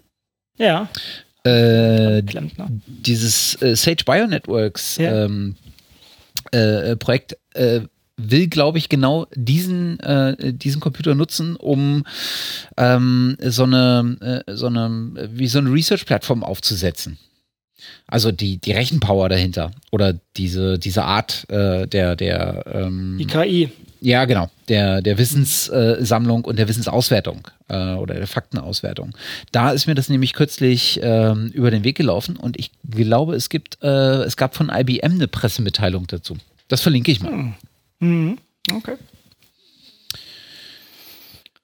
Gut, jetzt aber, du hattest noch äh, Protocol.io, äh, Protocols.io entsprechend zum Besten geben wollen?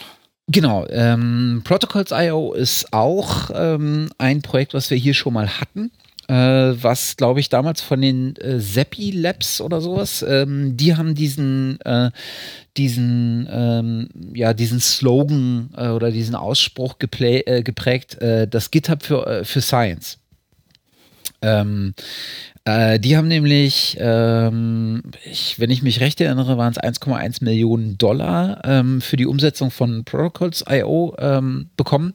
Und Protocols.io ist äh, genau das, worüber wir uns auch schon des Öfteren mal unterhalten haben. Und zwar, wie man äh, Abläufe im Lab, also so, so einen klassischen Experimente-Workflow formalisiert erfasst, sodass er auch äh, reproduzierbar ist.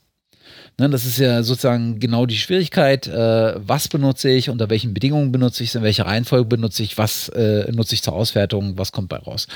Und Protocols.io, ähm, im Gegensatz zum äh, Stand letztes Mal, finde ich, ist das Projekt deutlich nach vorne gegangen, zumindest was man so auf der, äh, auf der Webseite sehen kann.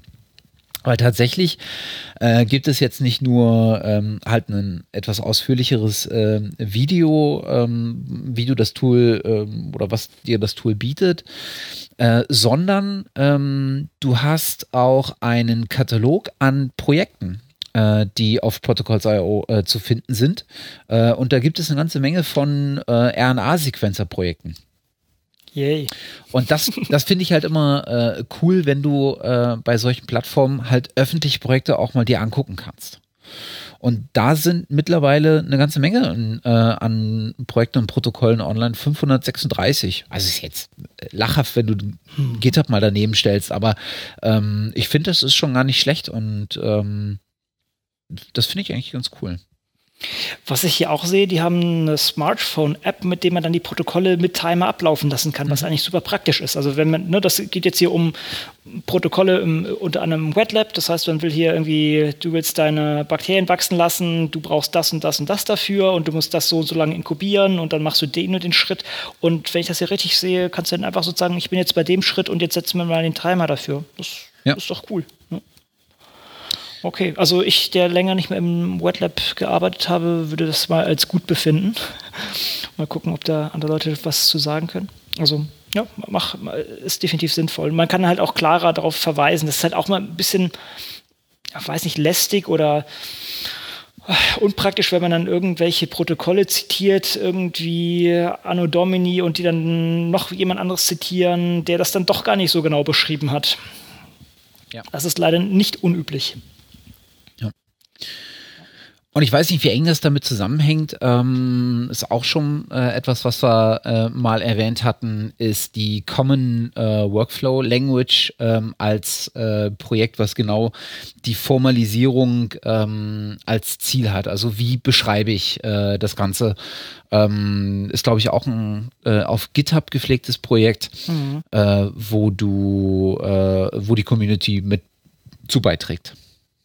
Genau, das würde ich so allgemein in diese äh, ja, Workflow- Sachen mit, äh, gut, heißt ja auch Common Workflow Language, also sowas auch wie Galaxy, Taverna und solche Sachen, nur diesmal sozusagen als offener Standard. Das war ja auch auf der BOSC, war das eines der großen Themen, das auch alle unterstützen wollen. Das ist, denke ich, äh, schön, dass sozusagen von, von von der bioinformatischen Seite, dass man halt da kollaborieren kann und auch, ja, wobei das Kollaborieren ist da vielleicht noch gar nicht mit dabei, aber das ist zumindest mal eine Formalisierung, die dann eine Kollaboration natürlich erst ermöglicht. Wobei natürlich im, im bioinformatischen Bereich hat man natürlich immer eine Formalisierung, weil es Programmieren ist, aber man versucht sich hier sozusagen jetzt sprachagnostisch der Sache zu nähern und ähm, solche Sachen dann zu beschreiben in einer, in einer eigenen domänenspezifischen Sprache. Hm. Sagen wir das mal so. Ist ähm, mal so als Verständnisfrage, äh, ich dachte mal, Taverna ist sozusagen so ein richtiges Workflow-Management-Tool, also so ein, wie so ein Projektmanagement-Tool, bloß halt für, äh, für Workflows, äh, wohingegen dann das, äh, die Common Workflow Language sozusagen genau dieser, ähm, dieser verbindende Teil, nämlich die Formalisierung dessen ist, oder? Naja, Taverna braucht ja auch irgendeine Formalisierung. Also Taverna ist sozusagen der Editor, mit dem du so etwas be bearbeiten könntest. Und die haben halt ihre eigene Formalisierung und die Common Workflow Language ist sozusagen der unterliegende Teil, die die, die Sprache per se, die du dann mit irgendeinem Editor bearbeiten könntest. Entweder mit einem, machst einen Texteditor auf und schreibst es so runter oder du hast irgendwas anderes, was du dir dann halt irgendwie, wie du das zusammenklicken kannst, mhm. so etwa. Äh, ist die, die Common Workflow Language müsste ja dann eigentlich domänenspezifisch sein, ne? Warum musste sie domänenspezifisch also, sein? Also, oder, oder ist es denkbar, ähm, so, eine, ähm, so eine Regelung zu finden, die sowohl äh, für den bioinformatischen als auch für den astronomischen Kontext ähm, gilt? Kann man das so Sehr gute abstrakt? Frage. Muss ich ganz ehrlich sagen, ähm, bin ich mir nicht ganz sicher, wie das ja, es ist ein, ist ein guter Punkt, weiß ich nicht genau. Hm. Ja. Okay. Müsste man eigentlich, ich hätte es eigentlich gedacht, es ist da agnostisch, aber können wir kurz gucken. Ich würde sagen, es ist eigentlich agnostisch. Schaue gerade, es gibt verschiedene Implementationen des mittlerweile. Mittlerweile ist ja auch dieses Rabix, das ist, glaube ich, die Python-Implementierung. Arvados ist die mitunter auch die Firma, glaube ich, mit da. Ich sollte nicht so weit aus dem Fenster lehnen. Galaxy ist dabei. Ich schaue gerade dieses, was dieses Airflow, ob das jetzt was ist, was nicht aus dem Bio-Bereich kommt, denn die anderen Sachen sind tatsächlich mehr biologisch geprägt. Mhm. Gut, aber das ist allgemein auch etwas, was gerade ziemlich sich am Horizont ausweitet äh, oder abzeichnet, dass das doch weite Adaptation äh, an sich zieht. Mhm. Ja. Okay, dann haben wir noch so die Sache LIMS. Das hätten wir vielleicht oben bei den oder vorher bei den ähm, Lab-Journalen vielleicht auch mit mit einbinden können. Also ein LIMS, so ein Laboratory Information Management System, ist halt auch so was, das innerhalb eines Labors hat man verschiedene Geräte, verschiedene Chemikalien, verschiedene Daten auch, die, die auch auftreten. Da kann so ein LIMS kann entsprechend da helfen, das zu organisieren, beziehungsweise da auch Metadaten mit einzusammeln. Und das ist sicher auch was, da gibt es auch verschiedenste Implementationen. Da gibt's, es gibt ein eigenes LIMS-Wiki, also ich habe mich damit auch schon mal eine Weile auseinandergesetzt. Das ist doch ein sehr, sehr weites Thema, was, ähm, was sehr viele verschiedene Optionen bietet. Also von tief proprietär kommerziell bis hin zu ganz Open Source, von ganz schwergewichtig bis zu super leichten Sachen. Da gibt es mhm. alles. Das würde ich auch in dieses Gesamtkonzept mit reinpacken. Und natürlich auch da gibt es dann auch den Anschluss mit mit an so ein Electronic Lab Notebook ist natürlich auch sinnvoll. Das heißt, man hat einerseits das, äh, die ganzen Tools, aber kann dann oder, oder Tools und Ergebnisse, oder, die dann rauskommen und kann dann noch sozusagen eigene Notizen dazu machen oder auch kleine Experimente mit einbinden. Das ist, denke ich, ich glaube, Open, Open BIMS, wie heißt das? Äh, jetzt komme ich nicht mehr drauf ähm, gibt es einen relativ bekannten Vertreter. Ah, ich komme jetzt nicht mehr drauf. Ist auch egal. Also, ähm, ähm, hm, na, okay. Ich, ich komme nicht mehr drauf. Kommt wieder. Ich denke auch. Ich habe es gerade vorhin wieder angeschaut, weil die jetzt auch eine Labbook-Erweiterung hatten. Ähm, vielleicht kommt es gleich im, im Laufe des Gespräches wieder in den Kopf wie auch immer. Aber gut, das, ist, das kann man auch zu so einer Research-Infrastruktur mit, mit dazu zählen. Und das ist in einigen Sachen, denke ich, auch sogar sehr vonnöten, wenn man halt doch sehr hohe Durchsatz an, an Datengenerierung hat, dass man das auch entsprechend ab, abbildet in so einer Sache und auch ablegt. Hm. Beaker-Limbs habe ich hier. Ja, Beaker-Limbs, das ist was auf Plone basiert. Das ist auch ganz interessant, aber es ist, glaube ich, auch ein relativ großer schwerwiegender Dinosaurier. Okay, wenn wir jetzt dabei sind, ich gucke mal nach. Ich, ja, das ist also Plone per se. Also Plone ist ein Content-Management-System auf Python-Basis, was wiederum eigentlich sogar auf SOAP basiert. Ich, ich habe da auch mittlerweile gar nicht mehr die, ähm, die so OpenBIS. Jetzt habe ich es. OpenBIS. Und da gibt es jetzt die Erweiterung OpenBIS ELN. Das ist relativ frisch meines Erachtens. Und ähm, das ist was, was ich ganz interessant fand, aber jetzt auch noch nicht eingesetzt habe. Ich habe mal, ich mal einen Vortrag dazu gehört. Der, deshalb fand ich das auch relativ nett und überzeugend, aber ich habe es selber noch nicht im Einsatz. Okay.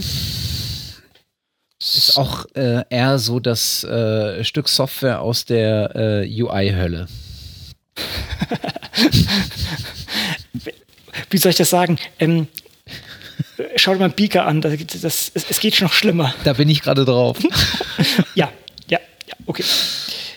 Äh, ja, also klar, für jemanden, der sich damit auskennt und der weiß, was, äh, wo er sozusagen die Stellschrauben hat, die für ihn wichtig sind, äh, ist das natürlich alles andere als äh, das, was es für mich ist. Mhm. So, so als, als jemand, der sich von außen da mal äh, versucht, ein Bild zu machen, äh, womit man denn da heutzutage vielleicht arbeiten könnte, ähm, ist das alles ziemlich ähm, Kraut und Rüben, finde ich. Schön ist das nicht und es, ich habe auch ich habe doch einige Zeit damit gebracht, mich umzuschauen und zu gucken, was gut ist. Und ich konnte nichts finden, was mich wirklich überzeugt hat. Und ich habe dann irgendwann selber ein bisschen was geschrieben mit, mit Django. Und das war für unsere Zwecke dann ausreichend. Wobei es auch, ist auch nicht produktiv äh, jetzt genutzt, aber es hatte irgendwie alles schneller und besser parat als, als diese Riesendinger. Und eigentlich ist das schade, dass dann jeder wieder sein eigenes Süppchen kocht, wenn er seine eigene Lösung macht. Und ähm, ja, keine Ahnung. Ja. Aber wie schon gesagt, ist jetzt auch nicht im Einsatz. Ich habe mir es mal so zusammengecodet, wie ich es eigentlich hätte, gerne hätte. Und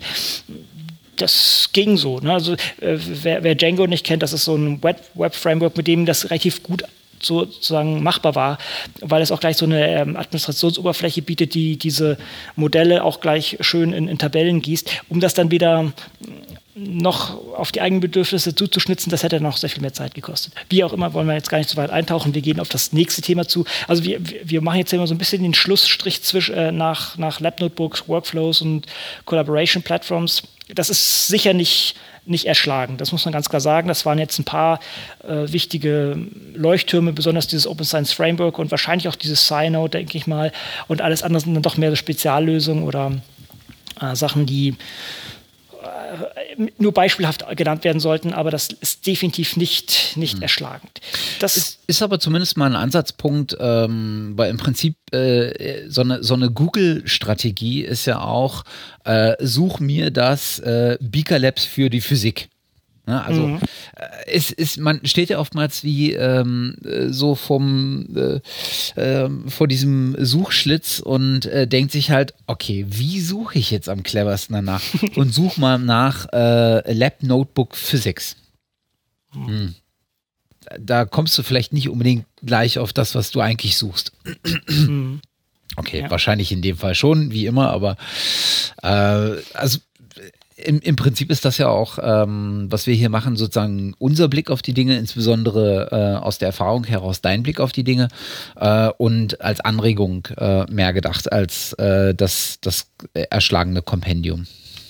Genau. Ne, hier als, als Biowissenschaftler, das, das mag, also das ist mein Blick, mag, es mag in anderen, in anderen Domänen doch ganz anders aussehen. Wobei gerade Sachen wie dieses Jupyter Notebook, das, das sieht man gerade ziemlich aufschlagen in sehr vielen, in sehr vielen Gebieten. Ne? Allgemein dieses Data Science, aber auch zum Lernen von Programmieren. Ne? Okay, gut. Ja. Wollen wir nicht weiter darauf eingehen? Ich denke, wir können hier einen guten Schlussstrich ziehen und zum nächsten Ding übergehen.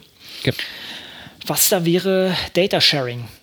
Genau. Okay, und wobei Data Sharing, das ist allgemein Sharing, also nicht nur Data, sondern auch andere Sachen. Und da fällt uns natürlich äh, gleich, gleich ein, okay, GitHub wieder mal, ne? also als, ähm, als das ja, die Sharing-Plattform überhaupt ursprünglich eigentlich dazu genutzt, um, um Code-Repositories äh, zugänglich zu machen und, und miteinander zu, ähm, oder ja, um Code zugänglich zu machen und äh, diese äh, Code Repositories sind halt sozusagen Ausgangspunkt äh, für diese ganze Sache. GitHub ist ein Ding, es gibt auch Bitbucket und andere. Ähm, ich muss mal ein großes Lob aussprechen, jemand aus der Physik, den ich über einen Kurs hier an der Uni kennengelernt habe, der, der hostet GitLab. GitLab ist eine ähnliche Plattform wie GitHub, nur halt Open Source. Das heißt, deshalb kann der das auch hier an der Uni hosten und der macht das, das macht nicht das Rechenzentrum, sondern das macht die Physik. Und das ist sehr cool, weil ich da jetzt so kiloweise GitHub äh, so kiloweise Git-Repositories haben kann, das ist wirklich hervorragend. Und bei GitHub äh, stößt man doch irgendwann an die ganzen Grenzen. Mhm. Nutzen wir auch. Äh, mhm. im, im, Im Firmenkontext ist GitLab äh, deutlich verbreiteter als GitHub. Genau, weil man es halt intern hosten kann, mhm. weil es dann auch entsprechend anpassbar ist und mittlerweile auch richtig schick ist, muss man sagen. Ja. Ja, da ist viel passiert an der UI. Steht dem eigentlich nirgendwo hinterher. Äh, hinten. Wobei du siehst ja das Schicke nie, weil du ja wahrscheinlich alles über die Command-Line bedienst. Nee, nee, ich muss, ich muss ja zumindest neue Sachen auf der, auf der Web-Oberfläche generieren. Ich muss neue ah, Projekte ja, okay. muss ich anlegen. Oh, gibt es dafür ein, ein Command-Line-Interface? Das wäre eigentlich geil, habe ich noch gar nicht nachgeschaut. oh, dank, danke, Matthias, das muss ich gleich mal nachschauen. gut. Ja, das würde mir ein bisschen was ersparen. Na gut, okay. So viel, so viel Web darf sein, sagen wir es mal so. Ja. Ähm, aber gut, Code ist eine Sache. Man kann natürlich auf Git auch noch, sagen wir mal, Dokumente hosten. Das ist jetzt nicht, nicht unüblich oder mittlerweile nicht mehr unüblich. Wir hatten auch äh, einen Hinweis auf das letzte Gespräch. Wir können auch Open Educational Resources sozusagen darauf entwickeln. Also so macht das äh, Software Carpentry. Eigentlich Text Publikationen, alle solche Sachen kann man da natürlich machen.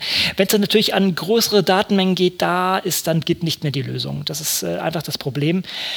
Es gibt natürlich für jede sagen wir so, für, für die eigenen Domänen gibt es im Allgemeinen äh, Repositorien. Also ich sage mal jetzt hier aus, aus meiner Welt, äh, so RNA-Seq und derartige Sachen gibt es zum Beispiel NCBI Geo oder Array Express oder solche Späße. Das heißt, da gibt es für eine bestimmte für einen bestimmten Datentyp gibt es Repositorien, wo man die Sachen ablegen kann das ist, denke ich, auch die Methode der Wahl, wenn man das hat, weil man auch gleich ordentlich Metadaten abgelegt hat. Manchmal gibt es das nicht. Und um jetzt wieder auf Git oder GitHub leider noch erstmal zurückzukommen, es gibt jetzt mittlerweile Git, ähm, Git Large File Storage von GitHub. Ich habe das noch nicht getestet, aber das ist letztendlich eine Möglichkeit, um größere Dateien zu versionieren oder zumindest dort entsprechend abzulegen und durch die Gegend zu schieben. Ich glaube auch, dass hier platzmäßig noch ein bisschen limitiert, zumindest muss man sonst zahlen, aber das ist sozusagen eine Richtung. Es gibt noch, ah, das Git Annex, glaube ich auch. Das ist auch, ähm, mal nachschauen, wie hieß denn das noch? Git. Also wir reden äh, von Annex. größeren äh, Daten im Sinne von äh, einzelne Dateien mit, äh, mit einer entsprechenden Größe und nicht von genau. Äh, eine große Menge an Dateien. Korrekt, ganz mhm. genau. Okay. Mhm. okay. Ja, also sagen wir mal im mehrere Megabyte bis Gigabyte Bereich. Äh, dann gibt es auch noch Git Annex, das wäre sozusagen die, also dieses, ähm, sorry, ich springe ein bisschen, dieses Git LFS, das ist, glaube ich, meines Erachtens auch an GitHub bisher gebunden. Ich weiß nicht, wie weit man das frei nutzen kann. Ich habe es auch noch nicht getestet, aber das ist was, was mir mal vor die Flinte gekommen ist. Da gibt es auch dieses Git Annex, was auch so ein bisschen in die Richtung geht. Dann Klassiker, wenn man jetzt keine Repositorien hat, die entsprechend für einen gewissen Datentyp zugeschnitten sind, haben wir schon häufig erwähnt, ist Zenodo ja, zum Beispiel. Das ist, sagen wir so, oder die sagen es selber, für den, für den Longtail des, der, der wissenschaftlichen Daten gedacht. Das heißt, ich habe hier kein, kein spezifisches Repositorium, ich habe hier eine größere Datenmenge, die will ich da ablegen. Und das ist, glaube ich, mittlerweile bis 2 Gigabyte, wenn ich mich nicht recht entrinne, ist das schon mal ein, ein Ansatz. Und ähm, andere Sachen oder Alternative wären natürlich äh, Figshare da habe ich jetzt gerade gar nicht die Limits im Hinterkopf. Hast du die parat? Ich weiß nee, es nicht. Keine Ahnung, war ich jetzt auch schon länger nicht mehr drauf. Okay. Und natürlich hat man auch äh, Data Dry, das hatten wir ja, glaube ich, auch schon häufiger erwähnt. Ähm, mhm. Ja, das, das ist sicher ein Ansatz. Man muss natürlich auch sagen, im, im Kontext des Austausches, also das ist ja Ablage, das ist Data Sharing im Sinne von, ich lege hier langfristig Sachen ab, also bei Zenodo, als auch bei Figshare, als auch bei DataDrive bekommt man da am Ende eine DOI, das heißt ein, ein, ähm, ein Identifier, der permanent ist, auf den ich dann auch in Publikationen verweisen kann, den man auch so schnell nicht äh, wegboxen kann. Das ist äh, auch gut so und das ist dafür gemacht. Im Alltag, wenn es jetzt allgemein um, ums Teilen geht, kennt man das sicher auch. Oh, ich habe hier eine größere Datei, es passt nicht eine E-Mail dran. Wie kann ich das teilen? Und jetzt leider wieder zu diesen Lösungen, die man wahrscheinlich mehr aus dem Privatbereich kennt, aber dann auch irgendwie in der Uni nutzt, Sachen wie Dropbox. Ja. Das ist gar nicht mal so unbedenklich oder, oder Google Drive, ne? das ist gar nicht mal so unbedenklich, denn das sind äh, Unternehmen oder es sind Services von Unternehmen, die in den USA betrieben werden. Und da kann man theoretisch auch datenschutzrechtlich Probleme bekommen. Von daher sollte man das immer klären, ob man das machen kann. Eine Alternative ist äh, OwnCloud. Das ist letztendlich eine Open-Source-Implementierung von, von einem solchen Service. Und die deutschen Unis, da gibt es mittlerweile einige Unis, ich muss gerade mal schauen, welche das sind, haben sich da entsprechend zusammengetan. Es gibt da sogar so eine Federation, so eine Föderation. Muss ich gerade mal nachschauen, wer, mit alles da, wer da alles mit dabei ist. Habe ich jetzt gerade nicht mehr auf dem Schirm, aber das ist ein schöner Ansatz. Also ruhig mal beim Rechenzentrum vorbeigehen und sagen, hey, das wollen wir auch. Und da kann man sich in so eine Föderation einklinken, wo man dann auch zwischen den Unis relativ leicht Daten durch die Gegend schieben kann. Das wäre, ein, denke ich, äh, begrüßenswerter Ansatz, wenn, wenn es in der Richtung noch mehr noch mehr ähm, Unterstützer gibt, die das auch entsprechend umsetzen. Hm. Übrigens äh, noch ein ganz kurzer Nachtrag zu DataDroid. Ähm, mhm. DataDrive ist äh, entgegengesetzt zu äh, Zenodo und Figshare äh, meines Erachtens äh, kuratiert. Das heißt also, äh, da äh, kann man seine Daten, wenn ich mich nicht täusche, nicht einfach äh, per se äh, hochladen und dann sind sie öffentlich verfügbar, sondern man submittet seine Daten äh, mit entsprechenden Informationen in einem entsprechenden Format und das Ganze wird gereviewt, bevor es online geht. Mhm, genau. Das ist so der, der, der, der ähm, die einschränkende Komponente bei diesem äh, Repository, würde ich, würd ich mhm. sagen. Mhm, ja. Und ich glaube, es kostet auch. Ja. Gut, was, was auch noch eine Sache ist, die mehr oder minder permanent ist, das hatte ich ja schon, das ist sozusagen Amazon S3. Das ist, das ist so ein, ein Cloud-Speicher von Amazon, wobei es da auch offene Implementationen durch OpenStack gibt. Das könnte ich mir auch interessant vorstellen für bestimmte äh, für bestimmte Sachen. Äh, wie schon gesagt, wenn man, wenn man ähm, dann das auch irgendwie für eine Analyse runterziehen möchte. Aber damit habe ich auch nicht ausreichend Erfahrung, um mich da jetzt großartig äh, zu ergießen. So heißt für, für das Data Sharing haben wir eigentlich jetzt so ein, ein gewisses Set an, an Sachen abgeklappert. Also einerseits die, sagen wir mal, domänenspezifischen als auch die allgemeineren Sachen, beziehungsweise die kurzlebigeren bis permanenten Sachen. Mhm. Da kann man noch ein bisschen in die Kristallkugel schauen. Und ähm, da, da gibt es natürlich äh, verschiedenste Sachen. Das eine ist BitTorrent, gerade für große Datenmengen, ja, also als Protokoll. Und da gibt es auch ähm, eine Seite, die ähm, academictorrents.com heißt, wo entsprechend ja, äh, Sachen oder, oder ähm, dann die Torrents, Torrent-File gehostet werden, um bestimmte Dateien, äh, bestimmte ja, Datensets anzubieten. Mhm. Also ich weiß nicht, ob, wahrscheinlich ist es am meisten bekannt, das ist ein Peer-to-Peer-Network, das, das BitTorrent. Das heißt, diese Daten werden dann zwischen den Peers direkt verteilt. Und hier diese Seite Academics Torrents, die sagt, sie haben hier irgendwie äh, 13,72 Terabyte an Research Data available gemacht. Ne? Man, man, BitTorrent hat immer diesen, dieses Bei, diesen Beigeschmack der Piraterie, weil halt irgendwie äh, Pirate Bay und solche Sachen halt ähm, hauptsächlich Copyright-Verletzungen darstellt, währenddessen hier ist geht es ganz klar um eine legale Sache. Mhm. Auch, auch BitTorrent selber, es gibt eine Firma BitTorrent, die auch äh, offiziell Content oder als, als Content-Provider auftritt, der halt dafür sorgt, dass relativ schnell die Daten an die Leute kommen und zwar äh, zu Recht auch. Also es ist jetzt, ähm, mhm. hat, hat leider ein bisschen diese Konnotation. Also man muss halt einfach ein bisschen aufpassen, äh, oder was heißt aufpassen, man muss sich einfach bewusst sein, dass äh, als äh, strenge Maßnahme äh, in einigen Netzwerken auf dieser Welt äh, der Torrentverkehr einfach äh, gedrosselt oder sogar unterbunden ist. Also dass, dass in dem Moment, wo das, die Benutzung des, Pro des Torrent-Protokolls, ich weiß gar nicht, ob es ein Protokoll ist, ähm, detektiert wird, wird es unterbunden, um einfach den Zugriff auf beispielsweise Piraterie-Plattformen wie Pirate Bay oder ähnliches äh, zu unterbinden, hat man nicht selten in Uni-Netzwerken. Mhm, ja. Besonders für die äh, Seite, die die Studenten nutzen. Ja, ich muss sagen, ich habe auch noch keinen BitTorrent-Client in der Uni getestet. Solltest du auch nicht tun. Ja, na gut. Schade, ne? aber wie schon gesagt, das ist halt ein bisschen das Problem dabei, dass man da so ja, wie auch immer. Gut. Ähm, das ist sicher eine Möglichkeit. Äh, was, was hat man sonst noch? Äh, ähm, IPFS, also äh, Internet Protocol File System, das ist gerade so ein bisschen der heiße Scheiß, würde ich sagen. Wobei noch sehr, sehr frühe Phase, aber da hatten wir auch mal beim Open Science Call jemanden, der das von der Uni Bielefeld gemacht hat. Ich glaube, das hatte ich auch schon mal erwähnt. Ich mhm. den Namen jetzt leider nicht parat, das suche ich gleich einmal raus.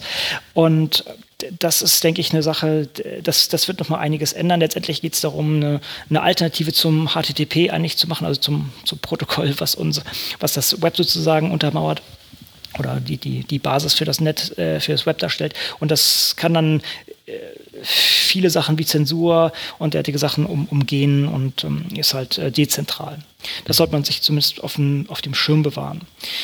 Eine andere Sache, auch relativ heiß, ist die Blockchain. Also jeder kennt wahrscheinlich Bitcoin und die Blockchain-Technologie, die der Sache unterliegt, also auch mit Implementationen wie Ethereum und solchen Späßen, stellt sich ja eine Möglichkeit dar, auch Daten oder zumindest Informationen, vielleicht größere oder kleinere, entsprechend zugänglich zu machen. Auch da habe ich jetzt noch keine konkrete Implementierung ähm, gesehen für diese Zwecke, aber das ist, äh, liegt auf der Hand, dass das für verschiedenste Sachen genutzt werden könnte.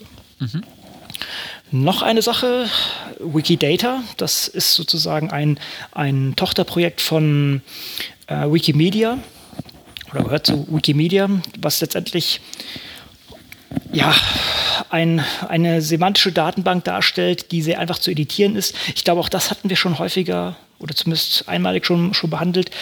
Äh, auch hier ist wieder Daniel Mietchen sehr dabei, richtiges Zugpferd bei der ganzen Sache und äh, da gibt es verschiedenste Projekte. Wir sind auch an einem so gerade ein bisschen beteiligt, beziehungsweise arbeiten so, wie man, wie man Wikidata nutzen kann ähm, um Genome zu annotieren und solche Späße. Da, da mhm. ist noch viel Luft nach oben und da kann man sich auch noch sehr gut einbringen und da ist, muss noch viel diskutiert werden. Also auch da kann man sich schon einklinken. Genau, einen ersten ganz kurzen äh, Entwurf äh, kann man da unter anderem auf äh, fizz.org lesen, äh, wobei die DOI führt, glaube ich, zu Pensoft, ah ja, zum, äh, zum Rio-Journal.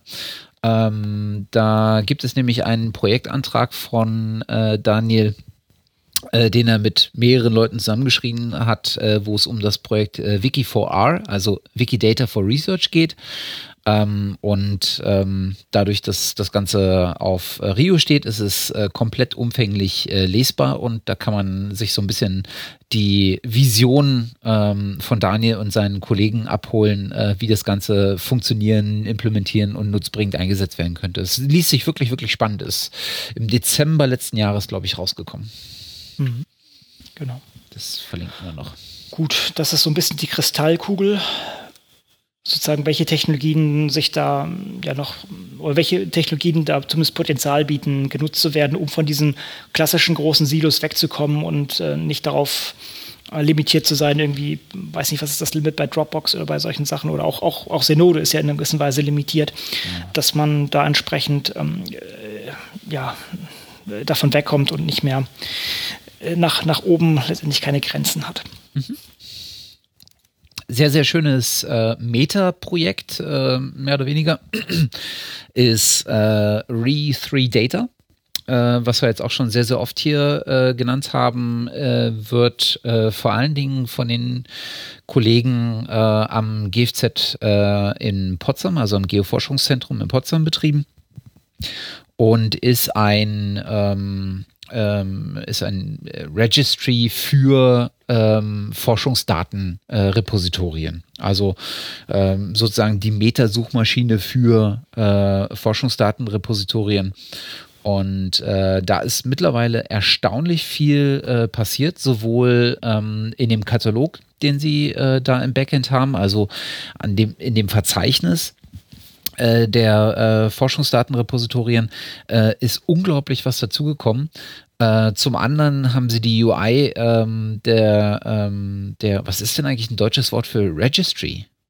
Äh, Verzeichnis, oder? Verzeichnis würde ich auch sagen, ja. Haben Sie das, äh, haben Sie die UI des Verzeichnisses nochmal äh, überarbeitet? Also du kannst jetzt sehr, sehr schön äh, über das, über die Domäne, über äh, den, die Disziplin ähm, äh, dir das zusammensuchen. Haben sie so einen, wie so einen interaktiven Kreis gemacht, äh, in den du dich dann ähm, so über die Level äh, immer weiter ins Detail reinsuchen kannst äh, was halt einfach ganz hübsch ist und nett ist. Äh, und ähm, sie haben zwei Dinge, die ich äußerst cool finde. Äh, zum einen stellen sie ähm, eine äh, Schnittstelle, eine Programmierschnittstelle bereit, ähm, eine API mit einer ähm, sehr ausführlichen oder ausreichend ausführlichen ähm, Dokumentation äh, wie man die nutzen kann. Und zum anderen gibt es, äh, arbeiten sie gemeinschaftlich an einem ähm, XML-Schema, äh, für die Erfassung oder für den Aufbau eines solchen Verzeichnisses. Hm. Was ich auch ziemlich cool finde. Also nicht nur das selber sozusagen anzubieten, sondern dann auch noch ähm, so zu gestalten, dass es zum einen nutzbar ist und zum anderen für andere offen ist, um beizutragen. Das finde ich hm. ziemlich, ziemlich nett. Tolles schön. Projekt, was auch schon sehr, sehr, äh, also verhältnismäßig äh, lange ähm, existiert. Ist ja ähm, ein DFG gefördertes Projekt, glaube ich. Und ähm, jetzt äh, vor kurzem hatten wir, glaube ich, drauf, äh, drauf äh, äh, drüber berichtet in der vorletzten Ausgabe, wenn ich mich nicht täusche. Ähm, auch die Zusammenarbeit mit DataSite ähm, und dem äh, Dried ähm, Repository nochmal einiges an Aufwind gebracht hat. Hm. Was mir noch einfällt, äh, ein Repo, was sicher auch ganz interessant ist das ähm, ähm, Comprehensive Knowledge Archive Network von, von, von der Open Knowledge Foundation, von Open Knowledge natürlich. Das ist auch noch ein Ding. Das möchte ich auch noch kurz einschieben. Das ist auch relativ agnostisch bezüglich der Daten, also der, der Datenquelle oder des, des Themas. Das sollte man vielleicht auch nochmal nennen. Ah ja, CCAN. Hm. Ähm, ja, stimmt, genau. da gab es doch äh, vor kurzem die Ausgründung ähm, in eine extra Firma, richtig? Das habe ich nicht auf dem Schirm. Irgendwas mit Vis. Mist, dass man sowas aber auch immer irgendwo im Hinterkopf rumschwören hat und ach, dann nicht abrufen kann. Trage ich nach. Trage ich nach. Okay. Gut, also auch hier wieder würde ich jetzt das Thema Sharing abschließen. Das ist, wie schon gesagt, auch wieder, wieder nicht erschlagend, wieder nur ein paar, paar Beispiele und ein paar bekanntere Möglichkeiten und halt ein bisschen Ausblick, was, was da so kommen könnte. Wenn, wenn ihr noch meint, was ist der, der nächste äh, heiße, äh, wie sagt man das, äh, der nächste heiße Scheiß, um, um, um Sachen zu oder ähm, Daten zu teilen, immer her damit. Ja, und dann hat man seine Daten fertig hoffentlich oder seine Sachen geteilt und hat hoffentlich irgendwie so viele nette Sachen da zusammengetragen, dass man auch ähm, äh, publizieren kann. Mhm. Und da geht es natürlich ans Publizieren. Was wir jetzt natürlich in einer gewissen Weise übersprungen haben, beziehungsweise was mit dabei ist, ist natürlich irgendwie die Auswertung der Sachen. Aber das ist letztendlich oben in, der, in, der, in den Lab-Notebooks, im Workflow mit dabei. Das ist, das, das ist sozusagen ein iterativer Prozess. Ne? Also man, man macht eine, hat eine Idee, man, man entwickelt entsprechend, ähm, man generiert Daten, man wertet sie aus, äh, macht Analysen und dann, dann kommt es hoffentlich zum Publizieren. Und auch da kann man, kann man sicher kann man sicher besser rangehen, als man das heutzutage allgemein macht. Ähm, ich habe selber gerade irgendwie ein Paper nach äh, fast anderthalb Jahren Peer Review auf den Markt geschmissen. Also das ist manchmal schon etwas hässlich. Stattdessen, und das hatten wir schon häufiger diskutiert, äh, gibt es modernere Varianten, wie man heutzutage publizieren kann und das auch schneller machen kann. Letztendlich kann man auch die Sachen nutzen, die wir schon genannt haben. Also Zenodo und Fakeshare sind theoretisch Möglichkeiten, wo man erstmal ein Manuskript ablegen kann und dann kann das die, äh, ja, das Licht der Welt äh, erblicken da sollte man vielleicht jetzt so ein bisschen, das geht fast bis in die News-Section, es gab gerade dieses ähm, ASAP Bio, glaube ich, diese Konferenz zum Thema, wie können wir möglichst schnell publizieren. Und da ging es halt auch darum, wir sollten in den Biowissenschaften das das Preprint mehr annehmen, so wie die Physiker das schon machen und Mathematiker auch. Und in Biowissenschaften ist es halt noch nicht so ganz da, aber mit BioArchive haben wir einen Startpunkt. Wir gehen ja gleich ein bisschen weiter darauf ein. Aber le letztendlich muss ich leider auch hier sagen, dass das äh, natürlich von der Begrifflichkeit ein bisschen doof ist, denn Preprint ist eigentlich schon eine Publikation. Und das ist, Publizieren heißt für mich heutzutage, mehr Leute als jetzt in meinem Umfeld kommen da dran. Das heißt, äh, theoretisch jeder. Und ähm, deshalb ist dieser, dieser äh, Begriff eine Publikation oder ein Preprint eigentlich obsolet, denn sobald etwas online ist, ist es publik und damit publiziert und jeder äh, könnte drankommen. Das heißt, da müsste sich etwas in der Begrifflichkeit ändern. Das war auch ein Teil von diesem ähm, ASAP Bio. Aber gut, wie auch immer. Mhm. Zurück zum, zum Punkt. Das heißt, wir, wir können Manuskripte auf Zenodo oder Figshare tun oder halt auf entsprechende ähm, Repositorien, die gezielt für, für Preprints generiert wurden, sowas wie Archive oder BioArchive für den, für den biowissenschaftlichen Bereich und kann damit die Sache zugänglich machen. Und ähm, ja, man hat eine DUI, Leute können, können damit dann auch schon handhaben und können das auch schon theoretisch zitieren. Unser, unsere Lieblingszeitschrift PJ hat, äh, äh, ist natürlich auch eine Möglichkeit. Und die haben, und das hatten wir auch schon mal erwähnt, haben diese schöne Funktion Paper Now, was letztendlich so eine, hm, ein, eine Möglichkeit ist, über GitHub entsprechend zu publizieren, indem man äh, auf Jekyll, was ein Static Website Generator ist, äh, ja, da, dass man damit publiziert und relativ schnell auch sieht, wie, wie, wie die fertige Publikation entsprechend dann aussieht. Das ist äh, so eine Möglichkeit. Auch, auch natürlich äh, Rio Journal, haben wir vorhin ja auch schon genannt, ist natürlich eine Möglichkeit, relativ schnell Sachen äh, offiziell äh, oder öffentlich zugänglich zu machen. Das heißt, erstmal ohne Peer Review zugänglich zu machen, um dann den Peer-Review-Prozess möglichst auch äh, offen zu gestalten. Und eine andere Möglichkeit ist Faculty 1000 Research, die auch sozusagen erstmal das fertige, das, das Manuskript online stellen und dann der, der Prozess des Peer-Reviews offen stattfindet. Hm. Also das ist ähm, noch ein ganz kurzer Nachtrag zu, ähm, äh, zu PeerJ.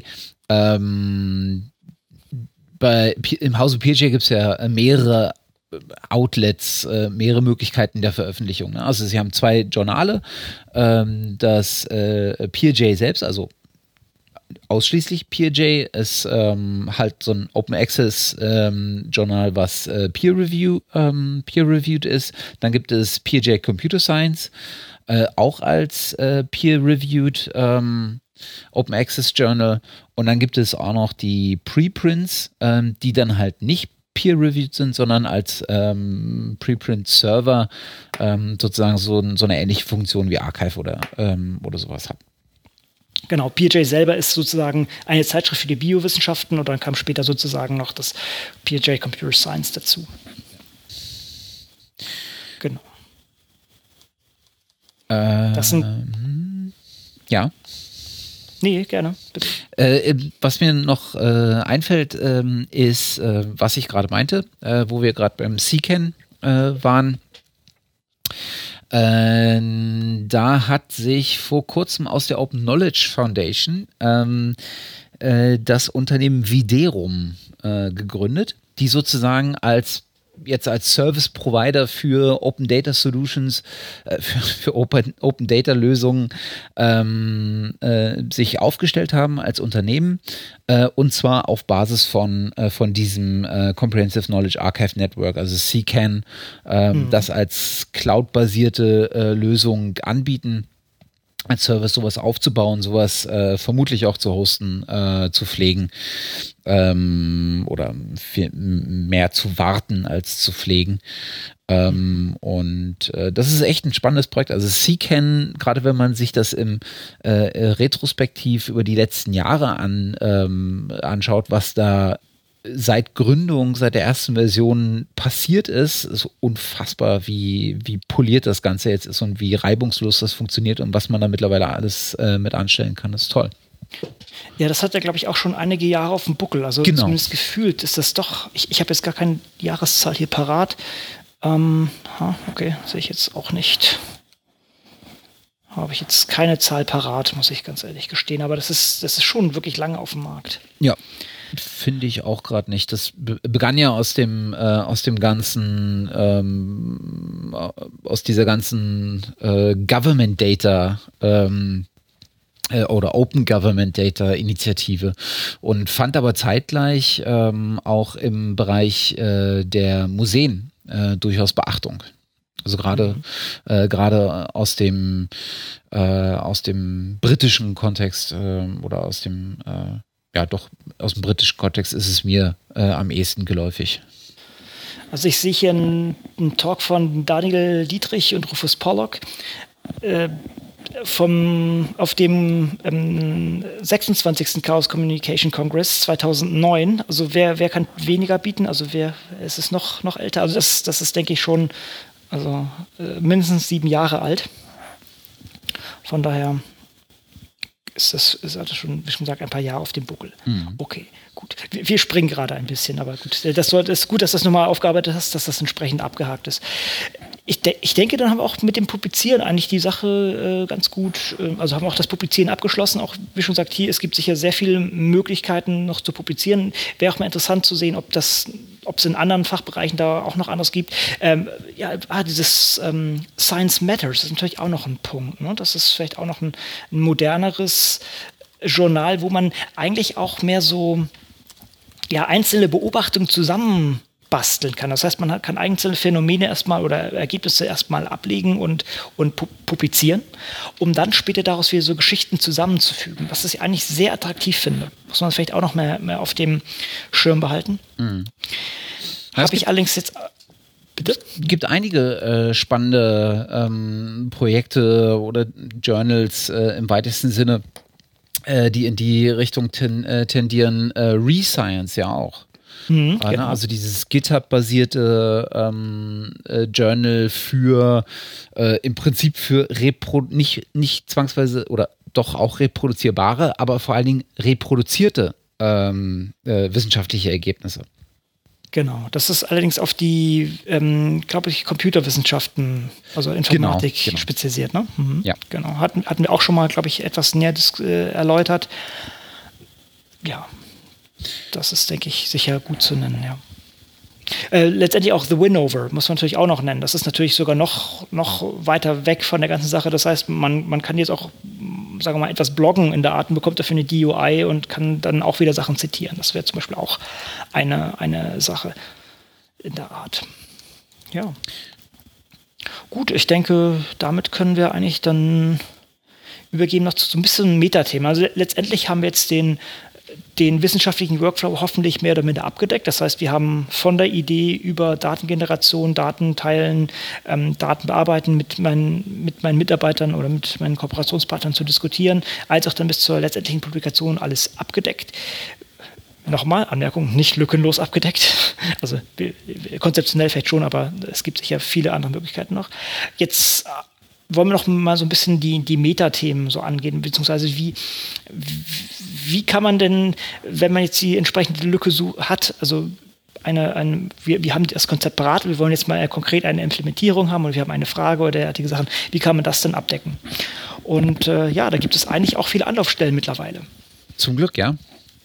ja. Also nicht nur, äh, nicht nur sowas wie die ähm, äh, AG Open Science äh, von Open Knowledge, sehr gut. Sollte man auch noch erwähnen, ja, machen wir vielleicht sogar zu selten. Äh, es gibt die internationale Open Science Gruppe der, der OKFN, aber es gibt auch die deutschsprachige Gruppe, äh, monatlicher Call. Ne? Das heißt, da kann man sich auch gerne reinhängen. Das ist immer der äh, erste Monat im, ja, der erste Donnerstag im, im Monat findet man auch auf unserer Webseite.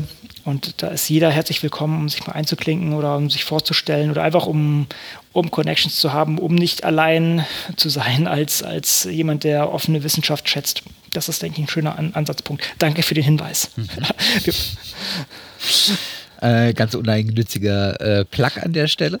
Genau. Ähm, äh, es gibt mittlerweile auch eine ganze Reihe an, äh, an Webseiten, die man als ähm, mehr oder weniger gute Anlaufstelle ähm, deklarieren kann. Ähm, und da gibt es äh, beispielsweise äh, ein Projekt an der, mittlerweile an der äh, Uni Bielefeld, nämlich äh, das Projekt Open Science QA. Ähm, was mal, war es mal das war mal bei Stack Overflow, Stack, ja. Stack Overflow. Ich will mal Stack mhm. Exchange mhm. sagen. Stack Overflow. Nee, du hast, du hast, nee, du hast Stack Exchange, du hast eigentlich recht, denn das ist die Metasache. Stack Overflow ist das, ist das Urspr Stack Overflow ist das ursprüngliche Ding, wo es Fragen und Antworten für ähm, den IT-Bereich gibt. So, beziehungsweise für den, für den Programmierbereich, muss man gleich sogar sagen. So, also Programmer. Stack Exchange ist, glaube ich, die Community oder die Firma dahinter, die letztendlich diese Question Answer Plattform für verschiedenste Communities anbietet. Also keine Ahnung, gibt gibt auch für Acad Academia, by the way. Das mhm. muss man vielleicht auch noch sagen. Das ist auch noch ein Ding, was was relativ, äh, was ich persönlich immer relativ äh, nützlich finde. So keine Ahnung wie äh, mein Betreuer hält mein Paper zurück. Was was soll ich machen? Oder äh, was sehe ich hier gerade? Äh, ja, keine Ahnung die Habilitation in Deutschland als äh, nicht nicht Deutscher oder sowas in Art. Also alle solche Sachen sind da, sind da mit drin. Das ist eigentlich auch ganz sinnvoll. So, anyway. Also das heißt, hier gibt es für verschiedene Communities, also verschiedene, sagen wir mal, Fragensets gibt es entsprechende Communities. Und das läuft auf der um, ähm, Area 51 ab.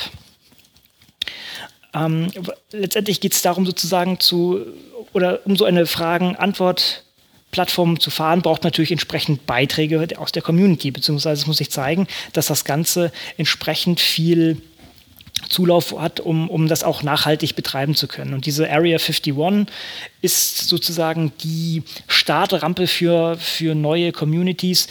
Und da war auch eine Weile war Open Science äh, gehostet sozusagen in, in so einem Alpha-Stadium.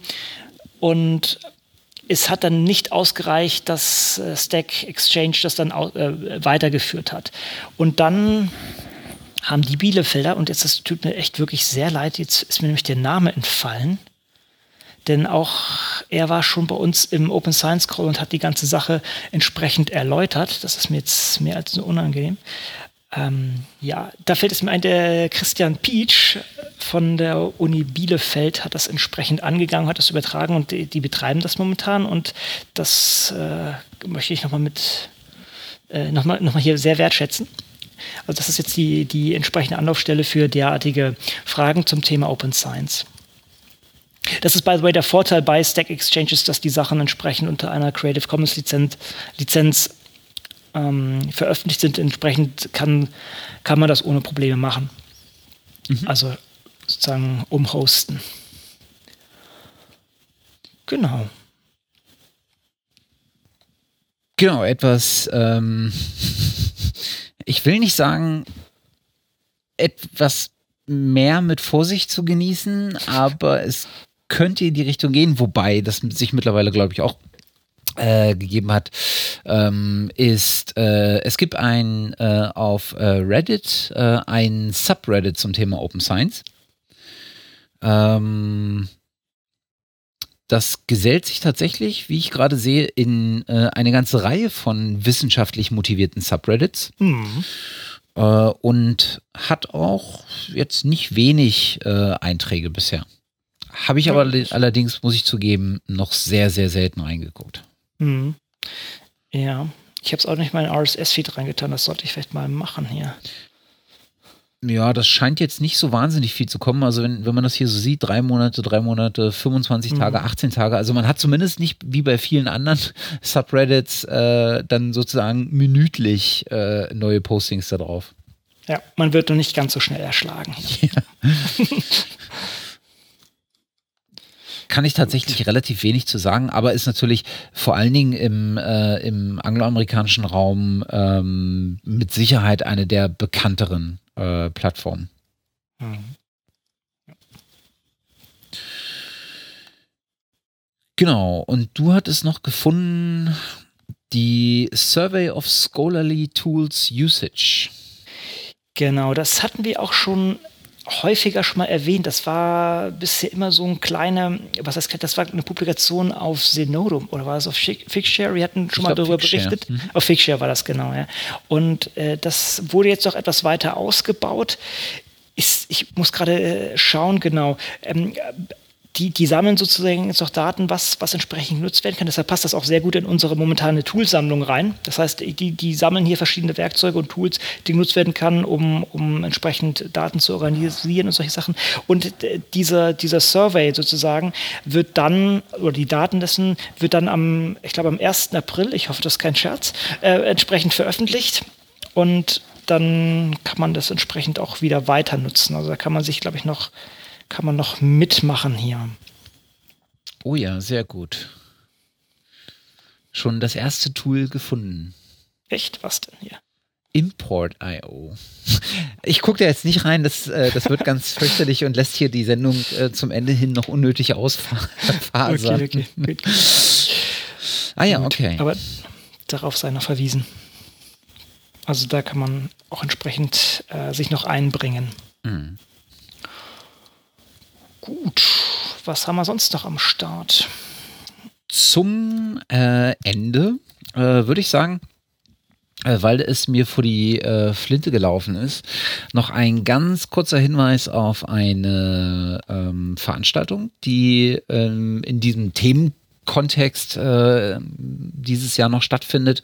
Und zwar die von der ICSU, also dem äh, International Council for Science, veranstaltete SciDataCon äh, die sich ähm, rund um das Thema äh, oder eigentlich um, um die Aspekte innerhalb des Themas ähm, ähm, den Forschung und Daten und dem Umgang mit äh, Daten innerhalb der Forschung, ähm, also Aufbewahrung, äh, Sharing, Veröffentlichung, Ana äh, Analyse, äh, aber auch ähm, äh, Policy-Aspekte des Ganzen, ähm, ähm, Ausbildung äh, des Ganzen, äh, der ethischen Komponente des Ganzen äh, kümmert äh, und dieses Jahr noch stattfindet in hatte ich mir auch aufgeschrieben, in Denver, Colorado, und zwar im September, 11. bis 13. September.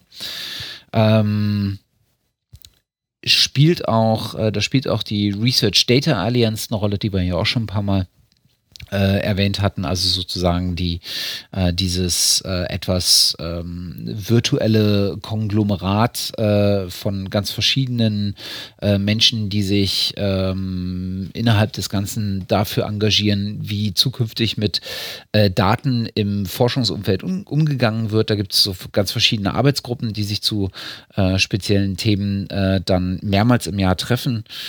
Ähm, und einer dieser Termine äh, wo das behandelt wird, ist die SciDataCon. Okay. Gibt es bestimmt auch noch äh, zig andere ähm, ähnlich gelagerte Events. Ähm, falls da jemand äh, Spezifisches weiß, einfach unten in die Kommentare schreiben. Genau.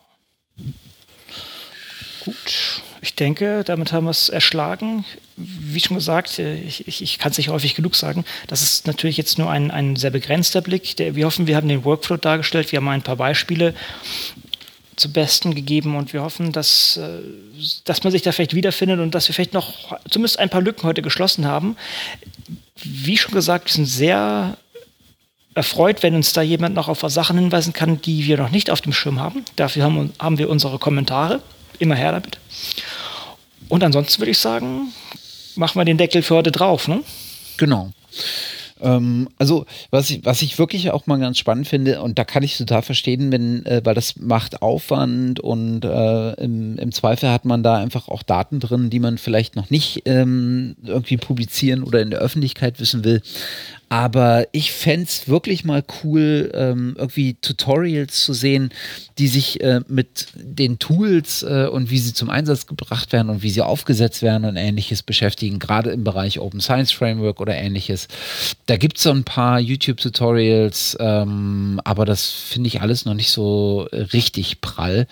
Ähm, und da gibt es eine ganze Reihe von äh, Tools, bei denen mir äh, das geht, wo ich gern mal so einen Eindruck hätte, ähm, wo jetzt wirklich der, ähm, ähm, der, das Versprechen dieser Plattform liegt und so ein bisschen, ja, ein so ein bisschen die Möhre brauche ich da, der, der ich hinterherrennen kann. Das wäre irgendwie toll. Also wenn da jemand was weiß oder vielleicht sogar, wenn da jemand äh, Lust hat, sowas mal zu machen, dann ähm, einfach melden, äh, den Link in die Kommentare posten oder uns Bescheid geben und dann könnte man mal überlegen, wie man sowas vielleicht auch mal aufzieht.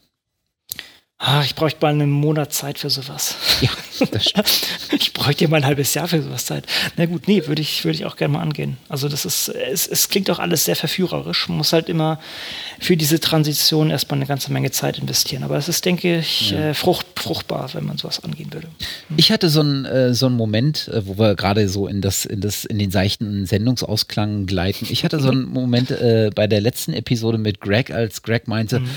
Oder als wir, ich weiß gar nicht mehr, wie wie wir darauf gekommen sind, aber als äh, sich so herauskristallisierte, ja, es wäre ja tatsächlich mal interessant, sich anzugucken, äh, wie das äh, bei den, bei den ähm, äh, auf GitHub liegenden ähm, Educational Resources von, äh, von der Software Carpentry, wie da das Beitragsverhalten äh, das, das Commit-Verhalten und das Änderungsverhalten, das Bearbeitungsverhalten äh, im Vergleich zu dem klassischen äh, Wikipedia-Artikel äh, Edit-Verhalten aussieht. Ne? Mhm. Da, da, war ich so ganz kurz davor und dachte so, das wäre doch eigentlich mal äh, irgendwas, was man so mal in ein paar Nächten, wenn man mal Langeweile hat, umsetzen könnte.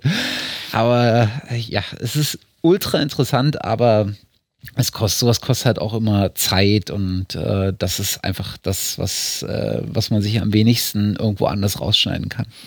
Du hast das Problem gesagt, wenn man Langeweile hätte. Ja. Genau. nee, aber vielleicht, äh, vielleicht ist da jemand, der noch ein bisschen mehr Valenzen hat als irgendwie zwei äh, äh, tief in der Arbeit steckende Familienväter. ja, ja. ja. Äh, gerade so das, das Thema ähm, der Vergleich Wikipedia und Software Carpentry, GitHub Resources und wie sie bearbeitet werden, was für ein Rhythmus das folgt, folgt das vielleicht einem, ähm, einem, äh, einem nachvollziehbaren Modus, einem Schema sozusagen. Das ist bestimmt auch echt ein dankbares Thema für Bachelorarbeiten hm. oder ähnliches. Ne? Ja, also, das kann, kann, man sicher sogar ausbauen. Das ist wahrscheinlich sogar mehr als eine Bachelorarbeit. Ja, doch vielleicht zum Starten so ein bisschen komparativ ja. reinsteigen. Genau. Digital Humanities, würde ich sagen. Ne? Das ist was für euch. Nun ja, dann soll es das auch für heute gewesen sein. Ähm, genau. Ist ja doch wieder etwas äh, umfangreicher geworden, aber das wundert mich gar nicht, weil der Prozess ist halt einfach auch äh, sehr umfangreich. Ähm, ja, wir hoffen, das hat äh, euch ein bisschen was gebracht. Genau. Und ihr bleibt uns gewogen. Genau. Noch dann ein inspiriertes Weiterhören an weiterer Folgen. Bis zum nächsten Mal. Bis dann. Tschüss. Bis dann. Tschüss.